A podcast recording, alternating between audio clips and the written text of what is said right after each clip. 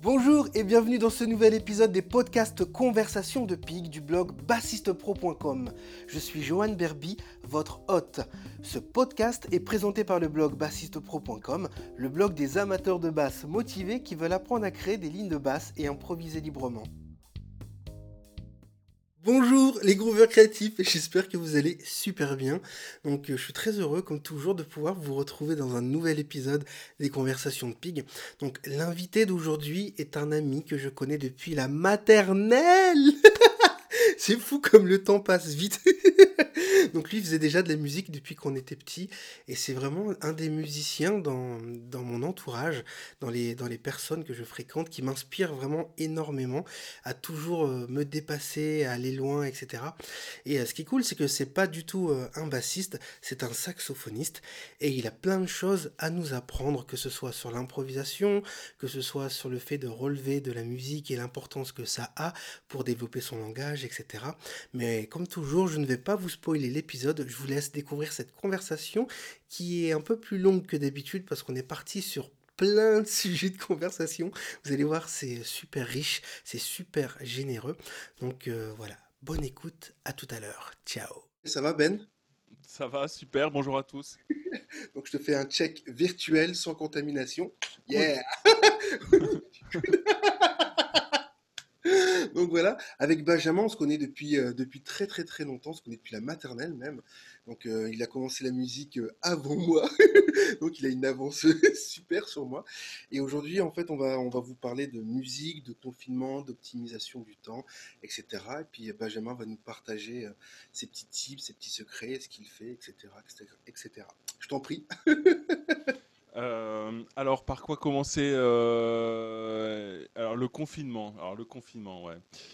Comment travailler dans une période de, confinement Euh, ben Déjà, moi, je trouve que c'est une super opportunité pour nous tous, finalement, pour nous les musiciens en tout cas. Alors oui, certes, on peut plus aller rencontrer des gens, on peut plus aller jouer, on peut plus aller partager nos émotions, nos vibrations, etc. avec le public, mais ça permet de rentrer, enfin en tout cas pour moi, dans une grosse période de travail personnel qui va faire que quand on va ressortir de là, évidemment, on va être plus fort, euh, on va être meilleur et, et, euh, on va pouvoir partager plus et se faire plus plaisir surtout, parce que c'est surtout ça aussi euh, qui est vachement bien. Donc moi, je trouve que c'est vraiment une, une superbe opportunité de pouvoir se recentrer sur son jeu et d'attaquer un petit peu les sujets qui fâchent. Parce qu'on le sait tous, et ça, ça arrive chez tout le monde, c'est qu'on procrastine souvent sur des notions techniques, euh, voilà, sur, euh, sur le son, sur la ma technique, je sais pas pour les bassistes, ma technique de main droite ou de main gauche, ou alors ouais, L'harmonie ou le rythme. l'harmonie, ou tu vois, ou les trucs genre ah j'ai jamais appris mon manche de basse, euh, ça me saoule, euh, tu vois, comment est-ce que je peux faire pour apprendre Voilà, vous avez deux, trois mois, je sais pas où vous êtes dans le monde, mais pour, pour, pour vous pencher sur tout ça et attaquer les fameux sujets qui fassent ceux sur lesquels euh, vous avez procrastiné euh, depuis euh, tant de temps. Et ça, c'est quand même vachement bien, quoi. Parce que vous allez Alors, avoir le cadeau, temps de le faire. finalement. Pardon? On peut le regarder comme un cadeau finalement. mais, mais carrément, mais carrément pour les musiciens, mais bien sûr. Moi, je, voilà, j'ai, moi, j'ai plein de gens en ce moment qui, qui viennent vers moi, qui me disent, euh, ça y est, enfin, quoi, je suis à la maison, je peux faire du saxophone, donne-moi ci, donne-moi ça, comment on fait ci, comment on fait ça. Et ouais, les, les gens sont, sont, voilà, pour, pour, pour ceux qui, qui, aiment la musique ou qui voudraient même débuter la musique et tout ça, on est vraiment dans une période euh, assez incroyable où ils peuvent s'accorder un mois ou deux mois, voilà, pour, euh, pour progresser sérieusement. Et c'est, c'est quand même euh, super à ce niveau-là. Et du coup, tu as des bonnes pratiques, par exemple dans ta routine de pratique, des choses que tu as mis en place que justement, de ton côté, quand tu procrastinais, tu ne faisais pas et tu t'es dit, bon, ok, là, je ne peux plus, par exemple, aller donner euh, des cours dans mon village, etc. Du coup, ça fait des mois que j'ai envie de relever ce solo de je ne sais pas quel saxophoniste. Est-ce que tu as fait ça? Tu as mis en place des choses comme ça? Ouais, alors figure-toi que j'ai relevé un peu euh, parce que bah, parce que moi je, je- je suis arrivé à un, voilà, à un niveau puis aussi à un moment de ma vie où je pense que fi- il y a presque plus que ça de vrai, tu vois. Ça fait 20 ans que je fais de la technique, 20 ans que je fais du son, que je fais tout ça. Alors j'y suis pas arrivé au bout, hein, on est bien d'accord, loin de moi cette idée. hein. Euh, bien au contraire. Mais euh, je pense que voilà, en tout cas moi au stade où j'en suis de mon apprentissage et ce que, et ce que j'ai envie de faire en ce moment, bah, c'est le relever, c'est méga important. Quoi. Apprendre du vocabulaire, c'est Oui, méga important pour enrichir son jeu. Parce que de toute manière, jouer du saxophone, je sais le faire. Ça fait 30 ans que je le fais, presque. euh, Bon, c'est tout, je sais souffler dedans, tout va bien. Maintenant, il, faut que, bah voilà, il faut que je passe à autre chose et que je m'enrichisse. quoi. Et donc ouais, le relevé, ça, ça j'ai fait. J'ai fait. On a pris le temps aussi de faire euh, des petites vidéos entre copains, un quatuor virtuel aussi comme ça, euh, Ah, des choses que je ferais pas d'habitude en fait, hein, parce que bah, pas le temps déjà. Et cool. puis euh, parce que bah voilà, là c'est l'occasion qui fait de la ronde, tout le monde est à la maison, donc euh, donc on en profite, ouais ouais. Excellent. Et du coup, bah, tu nous partageras le lien, si c'est en mode public, de ce que tu as fait avec ce quatuor? Ouais ouais, c'est c'est sur Facebook, hein, sur mon Facebook personnel, euh, bah toi tu l'as, hein, donc tu devrais pouvoir le trouver très facilement. Ok, super. Euh, le donc ouais, il n'y a pas de problème, bien sûr, il faut partager ça. On a joué un morceau de d'Astor Piazzolla très très connu qui s'appelle euh, Libertango. Ok. Et en fait, euh, c'est une super histoire parce qu'on a fait ça avec, euh, avec des vieux copains du conservatoire. Donc, euh, et tu vous verrez d'ailleurs, il y a une surprise à la fin avec une vieille photo de classe comme ça. euh, On nous voit tous ensemble en 2003, 2004, je sais pas, Waouh. un petit peu. Mhm. On était jeunes et Et, euh, et- et voilà quoi. Donc, euh, donc euh, voilà, non, c'est cool, c'est cool. Ça m'a permis, bah, voilà, de, de pouvoir rejouer même virtuellement avec eux, et parce qu'on n'a pas le temps de se voir, quoi. On a tous des vies très occupées, et, et donc du coup, c'était vrai- vraiment sympa. Ouais. Excellent. Et du coup, euh, est-ce que c'est facile pour toi dans le confinement d'organiser ton travail à côté de ta vie de famille, par exemple? Ça, c'est la bonne question. Alors, euh, c'est pas si évident. Heureusement que bah, j'ai une femme très conciliante aussi. Euh, il faut le dire parce qu'il faut faire l'école à la maison. On a un enfant. Euh, heureusement, on n'en a qu'un parce que je plains les familles qui en ont deux, trois ou quatre et qui doivent s'occuper de tout le monde et télétravailler en même temps. Ça doit être un, enfer euh, vraiment de fou quoi. Donc nous ça va, on a la chance qu'il soit assez autonome, euh, donc c'est déjà cool quoi. Donc on n'est pas obligé d'être à côté tout le temps. Donc euh, mais c'est ça la plus grosse la plus grosse difficulté quoi, c'est d'arriver à s'occuper de la famille comme tu dis et de travailler. Donc bah nous on essaie de se relayer en fait, hein, tout simplement. quand moi j'ai vraiment besoin d'être seul et au calme et travailler sur des trucs pour avancer, être efficace. Euh, bah, c'est mon épouse hein, qui, va, s'occuper de petits et inversement, elle aussi, hein, elle a des obligations. Donc euh, on essaie de s'organiser comme ça, mais c'est pas évident. C'est là qu'on se rend compte aussi que voilà, travailler avec les enfants à côté, euh, c'est pas facile. C'est pas une mince affaire. Je suis dans le même, je suis dans le Non, même non, non. comme tout le monde. et- Bah ouais, parce qu'ils ont besoin d'énormément d'attention, ce qui est normal. Enfin, le mien est encore petit, hein, donc euh, voilà, il a besoin d'attention. Donc euh, bah, il, il faut être là. hein, Avec moi, tu joues au Lego? c'est- ça, ouais, ouais, carrément. Et puis au bout de quelques heures, euh, quand on travaille, euh, bah, il en a marre. Et puis il vient voir, ah papa, tu travailles beaucoup, papa, viens ci, papa, ceci. Bah oui, mais bon, faut bien, que- faut bien travailler. C'est Ouais, ça. non, et- mais en même temps, ça- moi je trouve ça cool quelque part aussi, parce que ça, ça leur permet de voir toute l'implication qu'on peut avoir dans notre travail à nos enfants, tu vois, parce que je veux dire, moi au début quand je travaille, il est à l'école, on se voit jamais, euh, enfin tu vois, on se voit jamais travailler l'un l'autre. Moi, ça me permet aussi de le voir travailler, ce que j'avais jamais vu euh, depuis toutes ces années d'école, tu vois. Euh, Enfin, il n'en a pas non plus euh, des masses, mais. Mais, voilà quoi, donc euh, je trouve c'est un bon échange aussi là-dessus quoi. Et ça leur, enfin en tout cas lui ça les permet de conscientiser et de dire ah quand même euh, ça ça fait beaucoup, euh, tu vois tous les jours comme ça au moins 8 heures, bah oui oui on n'a rien sans rien. Et je trouve que c'est vachement important aussi pour et ça c'est hyper valable pour les musiciens quoi. C'est que la musique c'est bah, pas compliqué en fait, hein. c'est plus on en joue mieux on en joue Mm.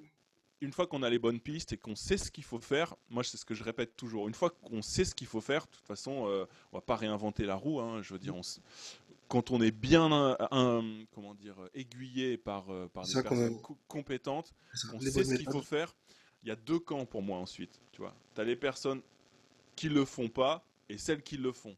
C'est à l'action. Absolument. C'est tout en fait, tu vois. Et il y en a qui vont donner euh, plus de, de labeur, plus de travail, plus de, tu vois, d'énergie là-dedans. Ils auront de meilleurs résultats que ceux qu'on donne moins. C'est tout. Enfin, pour moi, c'est vraiment, j'en suis arrivé à cette conclusion quoi. Et, je- et si j'ai, euh, et toi aussi, c'est pareil, parce que je sais que tu es un bosseur de fou quoi. Et si tu joues comme tu joues maintenant, parce que tu as bossé comme un acharné, tu vois. Et moi aussi, j'ai eu des périodes comme ça de bossage acharné à me faire saigner la lèvre, euh, parce que c'est, bah voilà, parce qu'on a faim, qu'on a envie, tu vois, mais on n'a rien sans Et justement, pour en revenir au confinement, eh ben, c'est le moment, les gars, quoi. C'est le moment, si vous avez le temps, on y va, on se fait saigner les doigts, on se fait saigner la lèvre, j'exagère évidemment, hein. On, va, on éviter de... euh, c'est une image où on va éviter de se faire mal, mais, mais c'est, le moment ou jamais pour, pour passer euh, vraiment le cap. Parce que là, en deux mois. Des plafonds de verre. Mais oui, il y a moyen de faire des progrès, mais de sauvage. Si on est vraiment assidu, qu'on a une bonne routine qui va bien, bien solide, qu'on s'y tient, évidemment, euh, bah, ça va monter en flèche, quoi, le niveau. moi, j'aime, bien l'idée de, l'idée de se focaliser 30 jours minimum sur une action. Tu vois, si par exemple tu es comme moi, une personnalité qui est lente dans l'apprentissage. Je sais que je suis quelqu'un qui est très très lent à apprendre. Donc du coup, le fait de me focaliser par exemple sur une seule action pendant 30 jours ou 90 jours, tu vois, je sais que bon, à la fin, je suis obligé d'avoir un, un résultat. Si par exemple, je ne connais pas, enfin, je sais pas si tu fonctionnes comme ça aussi, en fait, c'était ça la, question, mais si par exemple, tu as, des élèves qui connaissent pas leur, leur gamme pentatonique dans tous les tons ou, les modes issus, du, issus de la gamme majeure, par exemple, tu vois, je trouve que 30 jours pour apprendre tous les modes uniquement dans la tonalité de Do. Et de s'amuser à faire des exercices do mi sol si do la fa ré mi sol si ré mi do la fa sol. Tu vois juste pour te dire ok je, maîtrise mieux mon manche je visualise l'harmonie aussi sur mon manche et c'est pas juste un petit truc théorique auquel je dois penser tu vois. Et c'est pas une action qui est difficile à implémenter. Tu vois donc est-ce que tu as des as des hacks aussi comme ça? Euh, bah, c'est à dire que moi j'ai plutôt tendance à apprendre assez vite euh, en fait, moi, je marche un peu. Alors, c'est très différent. Moi, je marche un peu comme un boulimique. C'est-à-dire que quand j'ai envie d'apprendre ça, j'apprends ça et je fais que ça. Genre, mm. je, fais que ça. Une heure, deux heures, trois heures. Des fois, ça rentre vite. Comme ça, en deux, trois heures, boum, je sais que j'ai le truc. Et ensuite, je me le rappelle à l'esprit régulièrement, tu vois, et je sais qu'il est là. Je fais rarement ça sur des longues périodes, en fait. Moi, j'ai besoin, euh, bah, ça dépend vachement des personnalités, tu vois, mais j'ai besoin d'être alimenté, quoi, euh, tout le temps. Donc, du coup, euh, je, vais faire ça comme un acharné, tu vois, ah, comme un fou, comme ça, mes exercices pendant ouais, quelques heures, et puis le lendemain un peu moins, puis après un peu moins. Ça va peut-être durer une semaine, aller en tout. Euh, parce que je sais que vu que j'aurais fait beaucoup le, premier jour, j'aurais à le faire moins le lendemain, etc. etc. Quoi. Et hop, une fois que c'est fait, je passe à la suite. Quoi. Et j'enquille. J'enquille, j'enquille un maximum. Quoi.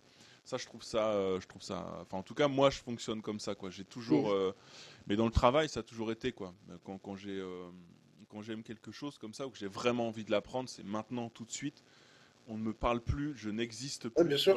Je ressens, je, voilà, je suis centré sur moi, ça c'est vachement important aussi, je crois. Quand on veut, quand on veut être efficace, il faut vraiment pouvoir se, se dégager de toute distraction.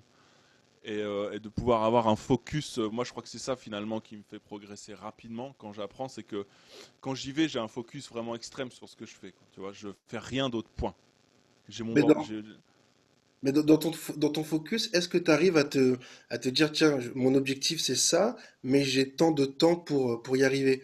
Par exemple, tu t'attaques à un solo, euh, je vais prendre pour nous les bassistes, tu, tu, tu, te mets à la basse, tu veux t'attaquer à un solo de Jaco Pastorius, parce que moi c'était comme ça à l'époque, et je me donnais genre, j'ai un mois pour apprendre à, jouer parfaitement, peu importe le tempo, mais en tout cas parfaitement sans me tromper, le solo de Donali de Jaco Pastorius par exemple. Mm-hmm. Tu vois?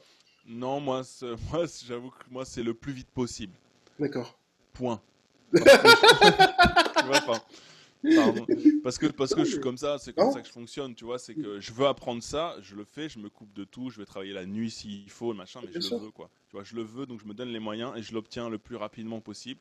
Quand je l'ai, euh, encore une fois, bah, ouais, c'est qu'une question de. Euh, après, c'est bien beau d'apprendre ça, hein, mais euh, il faut pouvoir les implémenter dans le jeu. Après, enfin, tu vois, il faut pouvoir en faire quelque chose, quoi. Donc ça, par contre, c'est différent. Ça, ça me prend beaucoup plus de temps apprendre, si tu veux, intégrer la notion, ça va vite, mais l'utiliser, par contre, ça prend beaucoup plus de temps.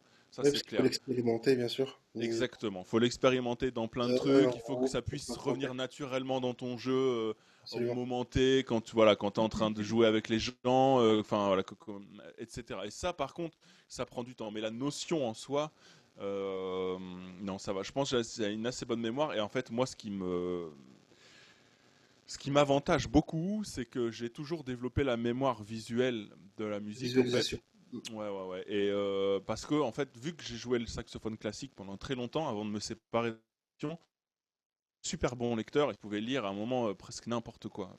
Mhm. Et donc, du coup, euh, ça m'aidait beaucoup. C'est-à-dire que, en fait, j'arrive à me créer des images de partitions dans la tête, tu vois. Mhm. Donc, par exemple, si j'ai relevé un morceau, que je le joue, euh, si j'ai un doute, si mon oreille a un doute, donc après j'essaie de me séparer de tout ça, tu vois, de, de plus faire fonctionner que mon oreille, mais si mon oreille a un doute, je ferme les yeux et j'arrive à retrouver une partition dans ma tête. Ouais, c'est génial.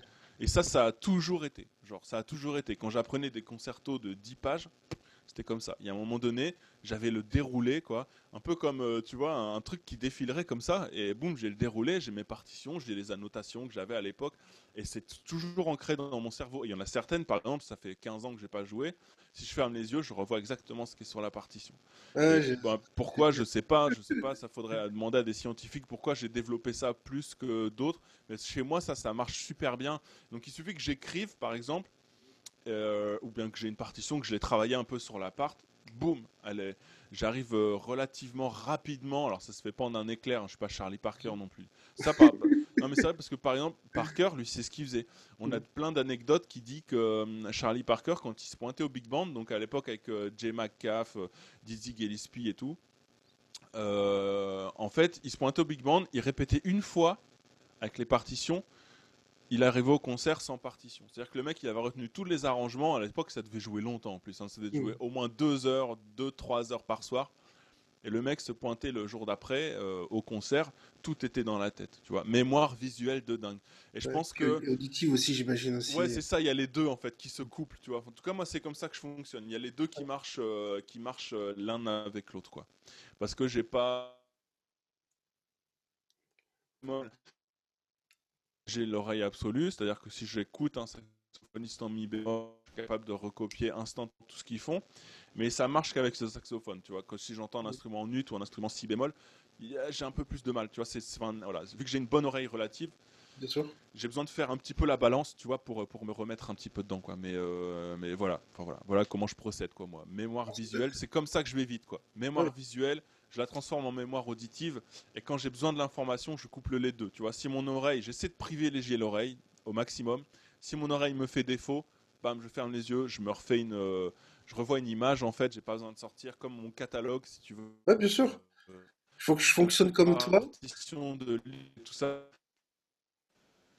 Je fonctionne comme toi et en plus. Oui, oui, je t'écoute. Je ne sais pas si euh, s'il y a la même chose pour le, pour le saxophone, mais j'ai envie de dire nous les bassistes. Après, bon, euh, voilà, les auditeurs le, diront en commentaire si, si ça fonctionne comme ça aussi pour eux. Mais des fois, il y a, y a aussi la, mémoire en fait du, du jeu et de la sensation des doigtés.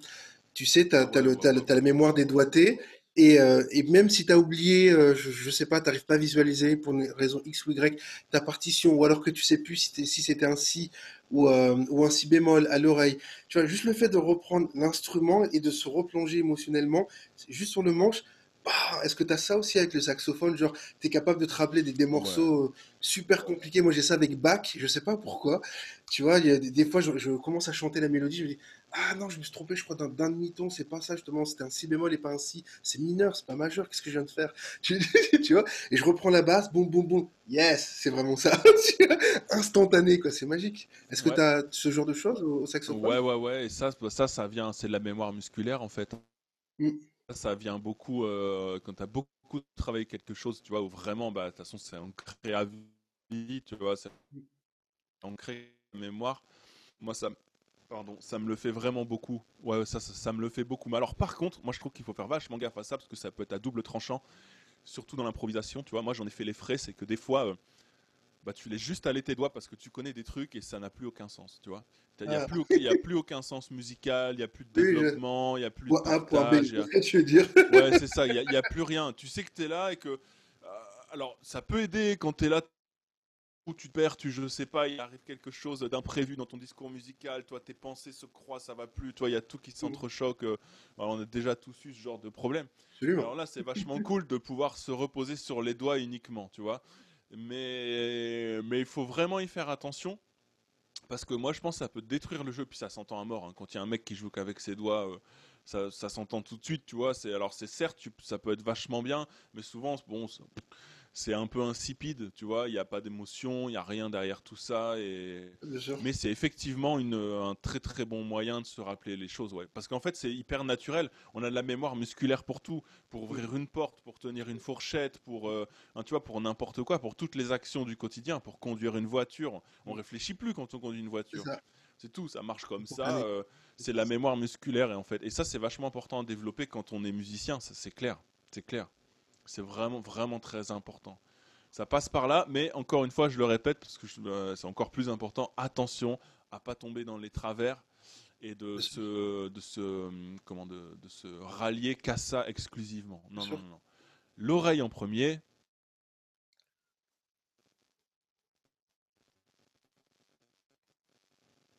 C'est tout. ok. Alors, euh, du coup, qu'est-ce que tu as mis euh, en place pour optimiser ton temps de travail, du coup, euh, pour, durant ce, confinement?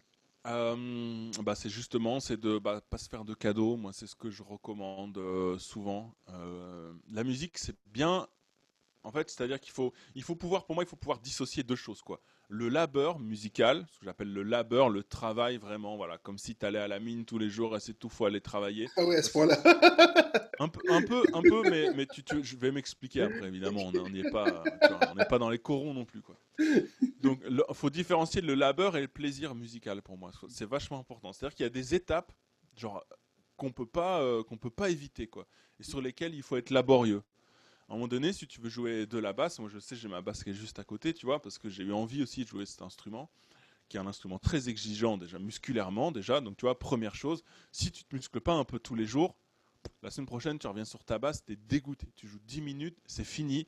Et tu vois, donc tu vois, pour moi ça c'est du labeur. Tu dois faire du muscle, tu dois faire des doigts, bien faire attention à tes positions voilà, bien mettre tes doigts, travailler tes gammes, faire ceci, cela pour être à l'aise en permanence sur ton instrument. Et ça, pour moi, tu vois, tous les trucs qui, sont, qui ont attrait à la mécanique instrumentale, je dirais entre guillemets, euh, pour moi, ça c'est du labeur. Et donc ça, il faut en faire, c'est tout. Point barre. Et il faut, parce qu'on n'a pas le choix. Tu vois, il faut, enfin, il faut arrêter de. Ben, moi, c'est aussi mon credo, quoi. C'est que c'est bien. On dit oui, la musique, c'est facile, tout ça, tout ça. Euh, non. Il faut du labeur un peu, tu vois. Sinon, parce qu'on peut pas on peut pas arriver à l'étape suivante si on n'a pas euh, eu ces moments de labeur. Alors attention, hein, quand je dis ça, il faut pas que ça soit, euh, hein, tu vois, faut pas se flageller non plus. Euh, surtout pour la plupart des gens qui, vont nous écouter là sont des musiciens amateurs qui demandent qu'une seule chose, c'est de s'éclater en faisant de la musique. Plaisir avant tout, absolument. Mais oui, mais ce qui est très bien. Mais avant ça, moi, je pense que c'est vraiment nécessaire de passer par ces phases de labeur parce que vous verrez. si vous le faites et si vous avez le courage de le faire, que ensuite, ça va être tellement plus facile de prendre du plaisir, quoi. Mais tellement, tellement, tellement plus facile. C'est que vous n'allez plus tourner en rond parce que vous aurez travaillé sur des choses, euh, sur des choses essentielles euh, au moment où, vous devez euh, les faire, quoi. Je sais pas moi, par exemple. Je disais tout à l'heure, je dois apprendre mon manche de guitare basse. Oui, c'est du labeur, c'est chiant. Il faut que j'apprenne des notions. Il faut que je les retienne. Il faut que ceci, il faut que cela. Moi, j'aimerais bien jouer mes lignes de basse de Jamiroquai et groover comme un fou avec mes potes.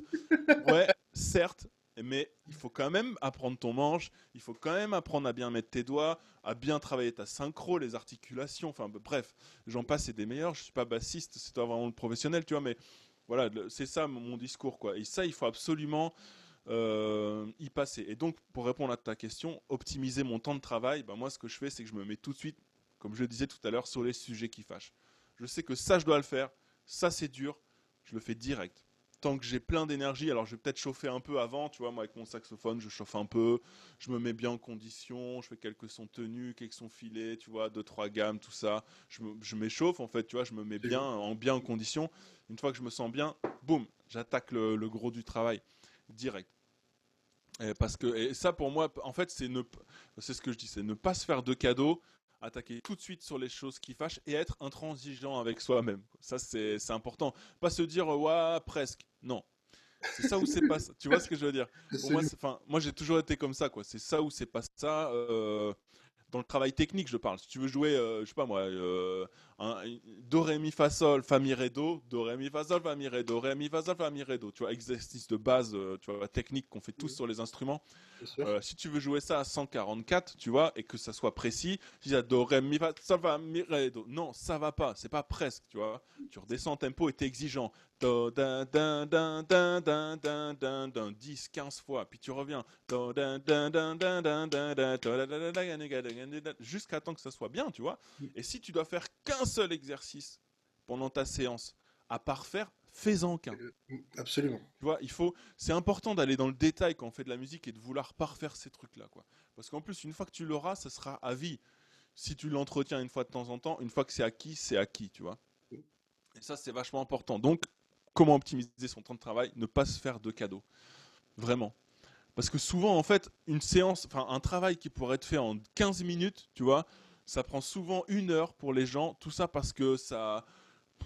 Tu vois, ça dérive. Et puis, on a, on a des distractions. Puis, je check mon téléphone. Je vais me servir un, un verre de thé. euh, Il y a le gamin qui passe. Il y a. Enfin, tu vois, c'est être focus sur ce qu'on fait et le faire bien, ne penser qu'à ça et être hyper rigoureux, ne pas se faire de cadeaux. Et en fait, c'est le meilleur moyen d'optimiser son temps de travail. Moi, je, tu vois, par exemple, euh, je me rappelle quand j'étais au conservatoire, j'avais autant de résultats en 4 heures que les gens qui travaillaient 8 heures. Ça a toujours été comme ça. Parce que c'était tout, tu vois. Je me faisais pas de cadeaux une nouvelle fois. Et ça a toujours bien marché. Mais du coup, pour quelqu'un qui serait un peu plus soft, pour un élève amateur qui serait un peu plus soft et qui a du mal à... Il sait que c'est important pour lui, tu vois, mais il, a quand même du mal, tu vois, à, s'y mettre à fond. Qu'est-ce que tu, que tu lui dirais, par exemple? Moi, j'aime bien partager la méthode, par exemple, de, OK, tu sais que c'est chiant, tu sais que c'est un peu rébarbatif. T'as pas que des choses rébarbatives à faire, mais ça, c'est un peu rébarbatif comme les gammes. Do, ré, mi, fa, sol, fa, mi, ré, do, ré, mi, fa, sol, fa, mi, ré, do, ré, mi, fa, la, ba, do, ba, do, ba, etc. Mais tu sais que tu dois le faire parce que l'objectif final, tu vois, c'est d'atteindre, je sais pas moi, euh, euh, 80 BPM pour pouvoir jouer justement la ligne de basse 1, 2, 3, 4, etc., etc., par la visualisation. Est-ce que tu fonctionnes comme ça aussi avec tes élèves ou c'est juste en mode, euh, non, c'est comme ça, juste pour avoir ton point de vue parce que je trouve ça intéressant en fait. Ouais. Euh, alors effectivement, effectivement, la visualisation, enfin en tout cas la création d'un outil, c'est bien. Bah, C'est bien. Et puis euh, on peut aussi, moi ce que je fais, tu vois, par exemple, surtout pour les amateurs, c'est que euh, effectivement, là, là, je te parle d'une méthode et oui, oui, qui, qui a fait ses preuves chez les professionnels et qui, qui est un, qui est un peu lourde même euh, psychologiquement, tu vois, ça c'est sûr. Absolument. Je suis passé Et par là, euh, donc c'est pour ça que je suis. ouais, ouais, ouais, non, c'est vrai, t'as ra- t'as raison de face aux gens, euh, devant ce podcast, mais c'est vrai. Moi, un truc que je fais, par exemple, tu vois, c'est que euh, j'essaie de travailler avec de la musique quand je fais ces exercices-là, en fait, les rendre plus musicaux. C'est-à-dire que tu trouves ton morceau préféré, tu travailles ça en do majeur, tu trouves ton morceau préféré ou un play along de ton morceau préféré en do, et avec un, tout simplement avec un logiciel de base, tu vois, genre Audacity par exemple, ou, euh, ou ce genre de truc, euh, tu peux le ralentir, tu peux l'accélérer, tu peux, tu peux même le changer de tonalité, tu vois, ça se fait en deux clics, c'est très facile à apprendre. Et à ce moment-là, c'est plus cool parce qu'il y a moyen de jouer avec quelqu'un finalement et de rendre ça plus agréable. Et en plus de ça, euh, bah, on- peut travailler plein de notions du coup supplémentaires avec, tu vois. C'est-à-dire que euh, je vais essayer de rentrer dans le son de l'orchestre avec lequel je joue, tu vois, euh, essayer de jouer les nuances de la chanson, enfin je sais pas, pendant que je fais mon exercice de base, que je sais pas, prendre une chanson toute simple de, pop musique qu'on aime bien, tu vois, où de toute façon ça ne dérivera pas de tonalité ou très peu, ou enfin tu vois, ça va plus ou moins marcher tout le temps, ou simplement un groove, un groove de pig, hein, euh, tu vois, bien, il va bien un truc funk qui bouge pas sur un accord en do, euh, un style qu'on aime bien, euh, tout ça. Ça c'est, moi je trouve ça vachement bien, c'est vachement plus ludique en fait. Et d'ailleurs dans les formations que je vais proposer prochainement moi à- à- aux gens qui me suivent et qui, qui aiment mon travail, je vais essayer d'en mettre un maximum, tu vois. Des, petits pleux longs comme ça, des petites boucles, des petits trucs qui font que ouais, j'ai envie de sortir mon sax, tu vois, et de tu vois, et de bouger la tête et de, se faire plaisir. Moi je trouve, ça vachement bien. Ça rend les choses plus ludiques. Mais alors, à- toujours pareil, il faut faire attention parce qu'après, on va avoir le truc dans les oreilles, on va faire l'exercice 2, 3, 4 fois, et puis hop là, on va dériver, tu vois. Toujours, tu vas faire attention à ce souci d'exigence parce que c'est l'exigence qui fait, euh, qui fait progresser rapidement, en fait. Enfin, moi, je pense vraiment. Mais alors, on a tous un niveau d'exigence différent, c'est pas ça. Tu vois, moi, j'en ai un très élevé parce que je suis très méchant avec moi-même et que ça a toujours été comme ça, et je sais que toi aussi d'ailleurs et que c'est comme ça qu'on avance bien, voilà, qu'on en est là où on est aussi, tu vois.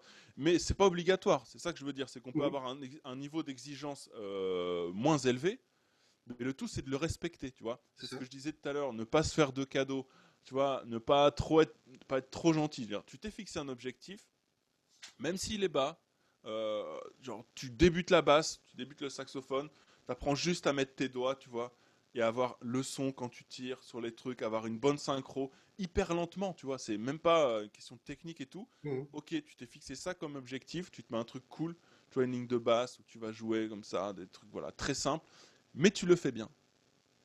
Tu vois, c'est vachement important parce qu'en plus, c'est vachement gratifiant derrière. Parce qu'une fois que tu ressors de ta salle et que ça t'a sué quelques gouttes et que tu dis, waouh, mais putain, c'était bien. Tu vois, je, suis là, je suis sorti, je suis content, quoi. J'ai été exigeant avec moi, euh, à, mon, à, mon, humble niveau, tu vois. Mais n'empêche que là, je suis ressorti de ma salle et euh, je me sens bien, je me sens heureux, je me sens satisfait de mon travail. Et donc ça, ça veut dire quoi? Ça veut dire que tu es en train de rentrer dans un cercle vertueux qui fait que le lendemain, tu vas re-rentrer dans ta salle, tu vois, parce que tu vas avoir envie de le faire tu vas dire, ah ouais, ça n'a pas été évident, mais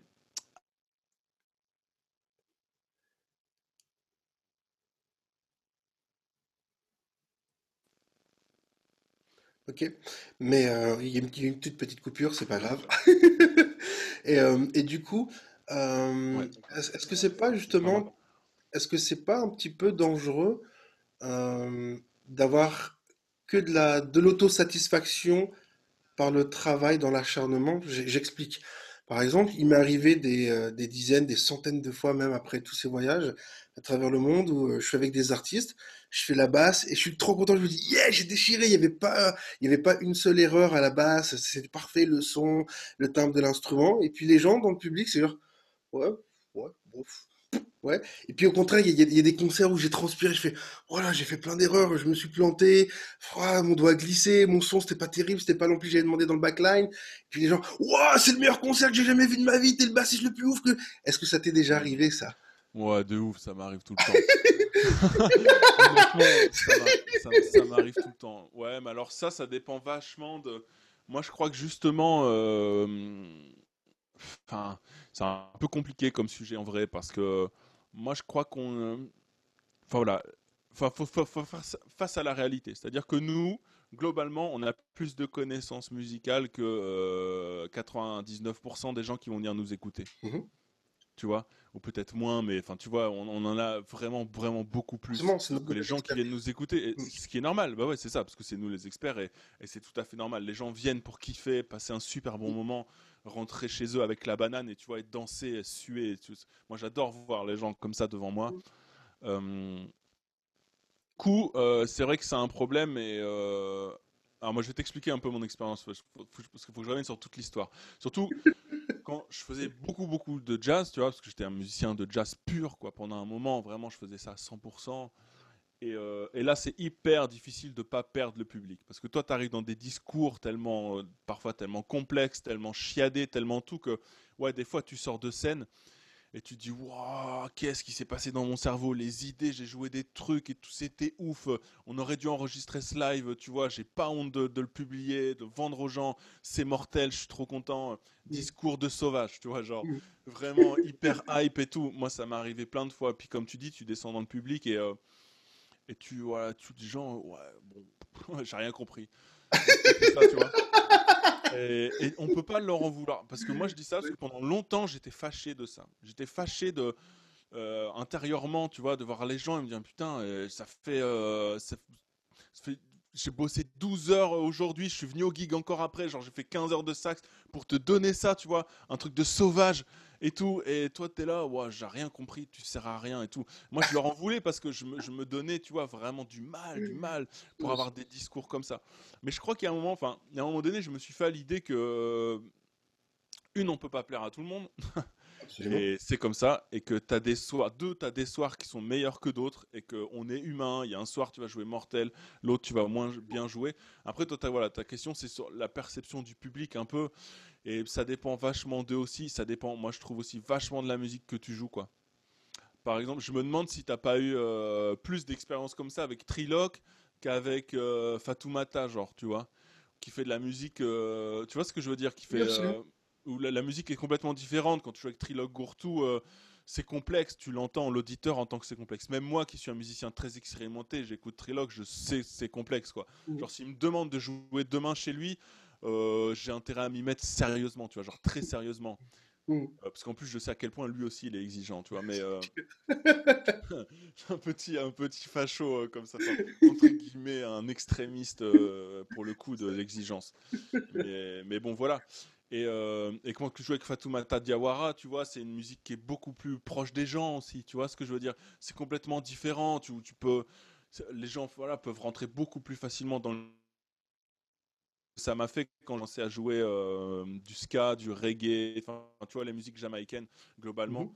euh, que j'adore et euh, quand j'ai commencé j'ai découvert le ska il n'y a pas si longtemps que ça 5 6 ans 6 ans 6 7 ans je sais pas trop tu vois je commence à jouer avec des groupes et un groupe en particulier avec Freddy Loco où on a beaucoup beaucoup voyagé aussi et en fait euh, je me suis rendu compte que c'était une musique beaucoup plus accessible pour les gens tu vois Mm. et, et en fait moi ça m'a fait du bien déjà parce que c'était euh, beaucoup plus simple que ce que j'avais l'habitude de jouer d'habitude donc j'ai pu me reconcentrer sur des choses plus essentielles de la musique c'est à dire que quand tu as une mélodie euh, toute simple euh, moi je peux même te les jouer hein, si tu veux pour donner un Ouais, carrément. Super.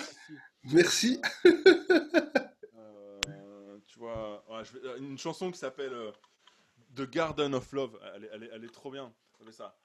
1, 3, 4, 1. 2, 3, 4, 1.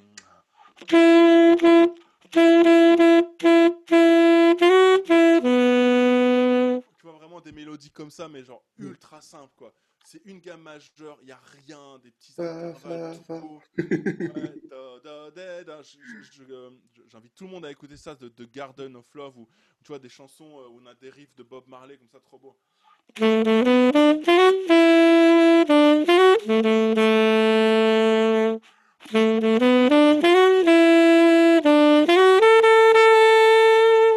Tu vois, c'est des mélodies c'est comme ça, trop, Trop beau, c'est chaud. trop simple et tout. Ouais. Enfin, moi j'ai redécouvert tout ça parce que d'habitude, tu vois, je jouais ça quoi.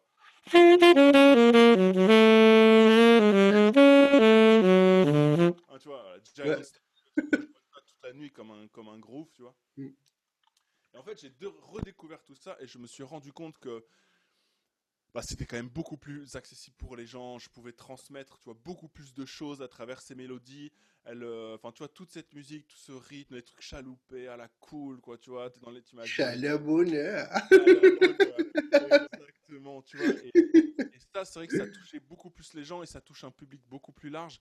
Et moi, ça m'a, ça m'a appris à, à, ouais, à retransmettre d'autres choses, tu vois. D'arrêter d'être dans l'intellectualisation un peu permanente, tu vois. J'étais un peu tombé dans ce vice-là, à jouer des phrases de fou, euh, tu vois, harmoniquement. Enfin voilà, dans ma tête, c'était n'importe quoi. Et, et je, en même temps, je suis content de savoir faire ça, tu vois. C'est euh, c'est super bien parce que c'est dur et je me suis donné énormément de mal à faire ça. C'est un truc dont je suis encore fier, tu vois. Et, euh, j'aimerais pouvoir encore en- enregistrer, tu vois, de la musique comme ça, faire des trucs comme ça. Et de toute façon, je, je le ferai à un moment donné de ma vie, euh, je le referai, tu vois. C'est sûr parce que j'en ai besoin, ça me touche de ouf. Et Ça fait partie de ta personnalité, absolument. Voilà, c'est ça. Mais effectivement, ben, on s'adresse à un public qui est beaucoup plus spécialisé en fait, et on peut s'attendre en tant que musicien à recevoir des, euh, des critiques qui sont, euh, qui sont parfois difficiles à entendre, compte tenu du mal qu'on s'est donné euh, à savoir faire tout ça, tu vois. Et c'est vrai qu'au début, c'est pas facile à gérer, tu vois. Moi, j'avoue que, voilà, en, en m'étant distancié aussi de tout ça, en faisant d'autres choses, euh, ça va beaucoup mieux, mais, mais effectivement, ça peut, euh, ça peut être dur. Moi, j'ai des périodes, tu vois, c'était hyper dur à assumer, quoi. Entendre des gens, tout ça, me dire ça et me dire, ouais, vas-y, quoi. Enfin, pfiou, je m'en tape 12 heures par jour, mon gars, depuis des années. euh. Non, mais tu vois, et en plus, Non, je moi, le je- truc. enfin voilà, moi, je- au moment où je ces phrases-là, je, ces trucs, je suis convaincu de ouf, quoi, que c'est un discours. Mais voilà, c'est comme ça. C'est comme, je sais pas moi, lire. euh, bah, je vais caricaturer un peu, mais c'est que tu vois, c'est comme lire un, un- bon bouquin divertissant et euh, un, traité euh, de Gilles Deleuze sur, enfin tu vois, enfin je sais pas quoi, de, sur sur un, tu un traité philosophique, tu vois, parce que moi j'aime bien Deleuze et tout, bah, tu vois, bref, mais un traité philosophique hyper hype sur des concepts, sur les préceptes, sur les machins, enfin tu vois. Bon, ça n'a rien à voir, c'est deux bouquins, certes, euh, mais avec des trucs euh, beaucoup moins abordables pour l'un que pour l'autre, tu vois, et qui vont toucher beaucoup moins de gens pour l'un que pour l'autre, tu vois ce que je veux dire. Ouais, je comprends. euh, et c'est ça le problème auquel on est confronté quand on est musicien. Après, bah, ça dépend toujours du choix que tu veux faire. C'est toujours pour ça que tu vois, il y a les internels, euh, les éternels inconnus, les internels, tu vois, genre, je sais pas moi. Il y a toujours, enfin, j'ai pas d'exemple en tête comme ça, mais il y a toujours des musiciens, tu vois, ou, euh, ou des peintres par exemple, ou des artistes en général qui ont eu des discours hyper hype, hyper travaillés, hyper conceptuels et tout. En fait, on se rend compte de leur génie. Les mecs ont vécu dans, dans le caca toute leur vie, tu vois, et on se rend compte de leur génie une fois qu'ils sont morts 20 ans plus tard. Et un mec qui dit, mais ce gars-là, mais bah oui, bah bon, c'est comme ça. Faut l'accepter. Ça fait partie du jeu, tu vois ce que je veux dire. Moi, c'est surtout ça, c'est travail d'acceptation. Ça fait partie du jeu. C'est comme ça. Bon, c'est comme ça. Il y, a, le côté horrible d'un artiste mort a plus de valeur que quand il est vivant. Ah, bien sûr, mais bien sûr. Bah, c'est ridicule. Hein. Enfin, moi, je trouve ça ridicule. C'est juste que en fait, bah ouais, c'est la médiatisation à la mort, un peu comme ça. Je sais pas. Enfin bon, c'est des concepts moi qui me parlent pas. J'ai pas, pas envie de rentrer dans le débat, tu vois, mais non, non, je comprends. des trucs qui moi qui, qui, me rebutent, qui me rebutent quoi. Euh, J'ai vécu ça comme toi, mais mais à l'inverse, justement quand je jouais avec Triloc, souvent quand on faisait des concerts de jazz et notamment en Italie, parce qu'on a énormément tourné là-bas. Euh, souvent, j'avais des trompettistes qui venaient me voir et me disaient Ouais, ce que tu fais, c'est pas assez compliqué. Ah, tu vois, et, les, mecs, c'était des, trompettistes new-yorkais. Et c'est, mais c'est, une belle expérience parce que tu apprends à travailler sur toi, sur tes émotions, sur ton ego, et puis à savoir, ouais, mais est-ce que moi je suis aligné avec ce que, avec ce que j'ai envie finalement? Est-ce que l'artiste qui m'a engagé est content de mon travail? Parce que finalement, c'est aussi un, ensemble en fait. c'est aussi tout ça qui compte, tu vois. Et le mec, il me chantait des trucs, je serais incapable parce que moi je sais pas faire ça, tu vois. Genre, il me chantait des trucs comme ça, je fais, mais no way, je vais, je vais, je vais jouer, je vais, je vais dire, je vais jouer une ligne de basse comme ça, quoi. Tu vois, c'est l'autre à côté, c'est un psychopathe du rythme.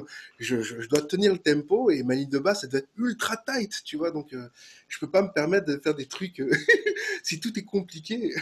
ouais, alors après, il y a une, y a une, comme tu le dis, il y a une espèce, en fait, il y a, y a comme un sérail comme ça, tu vois, des gens. Euh, et ça, ça vient du jazz, et ça, ça, fait partie des mauvais côtés, je pense, de cette musique qui euh, parfois euh, est devenue euh, presque insipide, tu vois, pour la plupart des gens, parce que, parce que ça parle plus à personne.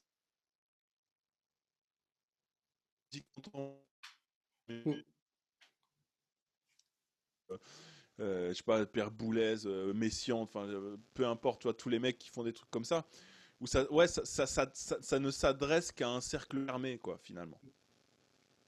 Et, euh, ou, assez fermé, tout du moins.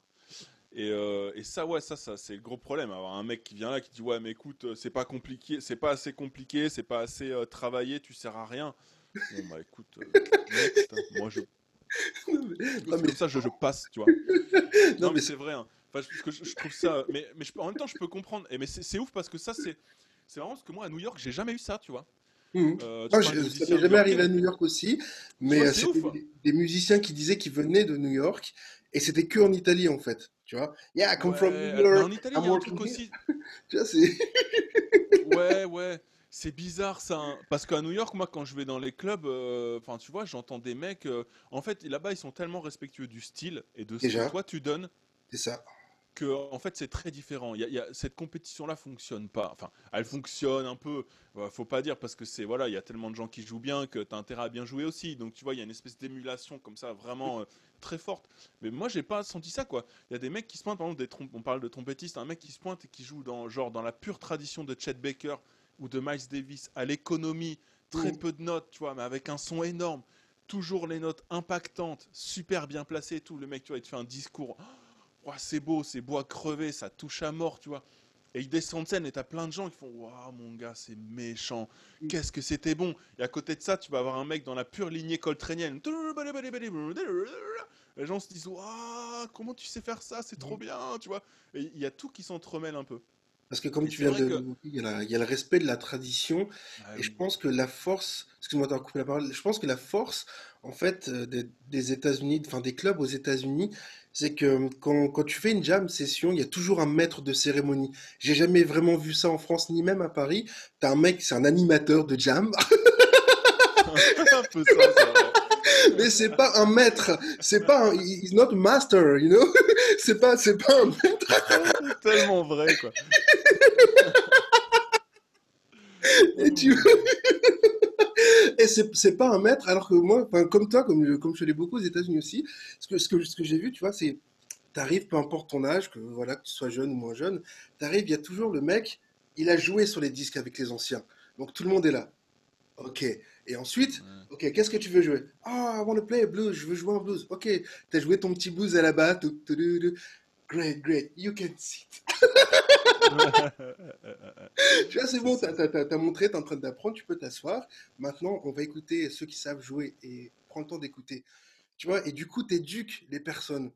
Tu vois, je trouve, je trouve ça, je trouve, je trouve que c'est bien parce que c'est dans la bienveillance, on respecte la tradition, on, ouais, respecte, ouais, ouais, on respecte les anciens et surtout, on, le, le, le, message musical qui est passé reste beau et pur.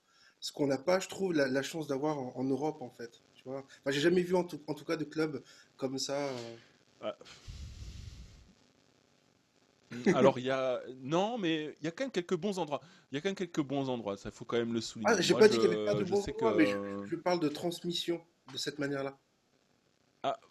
Ouais, il y a un peu quand même. Tu vois, il faut. C'est pour ça que je dis le bon endroit. Hein.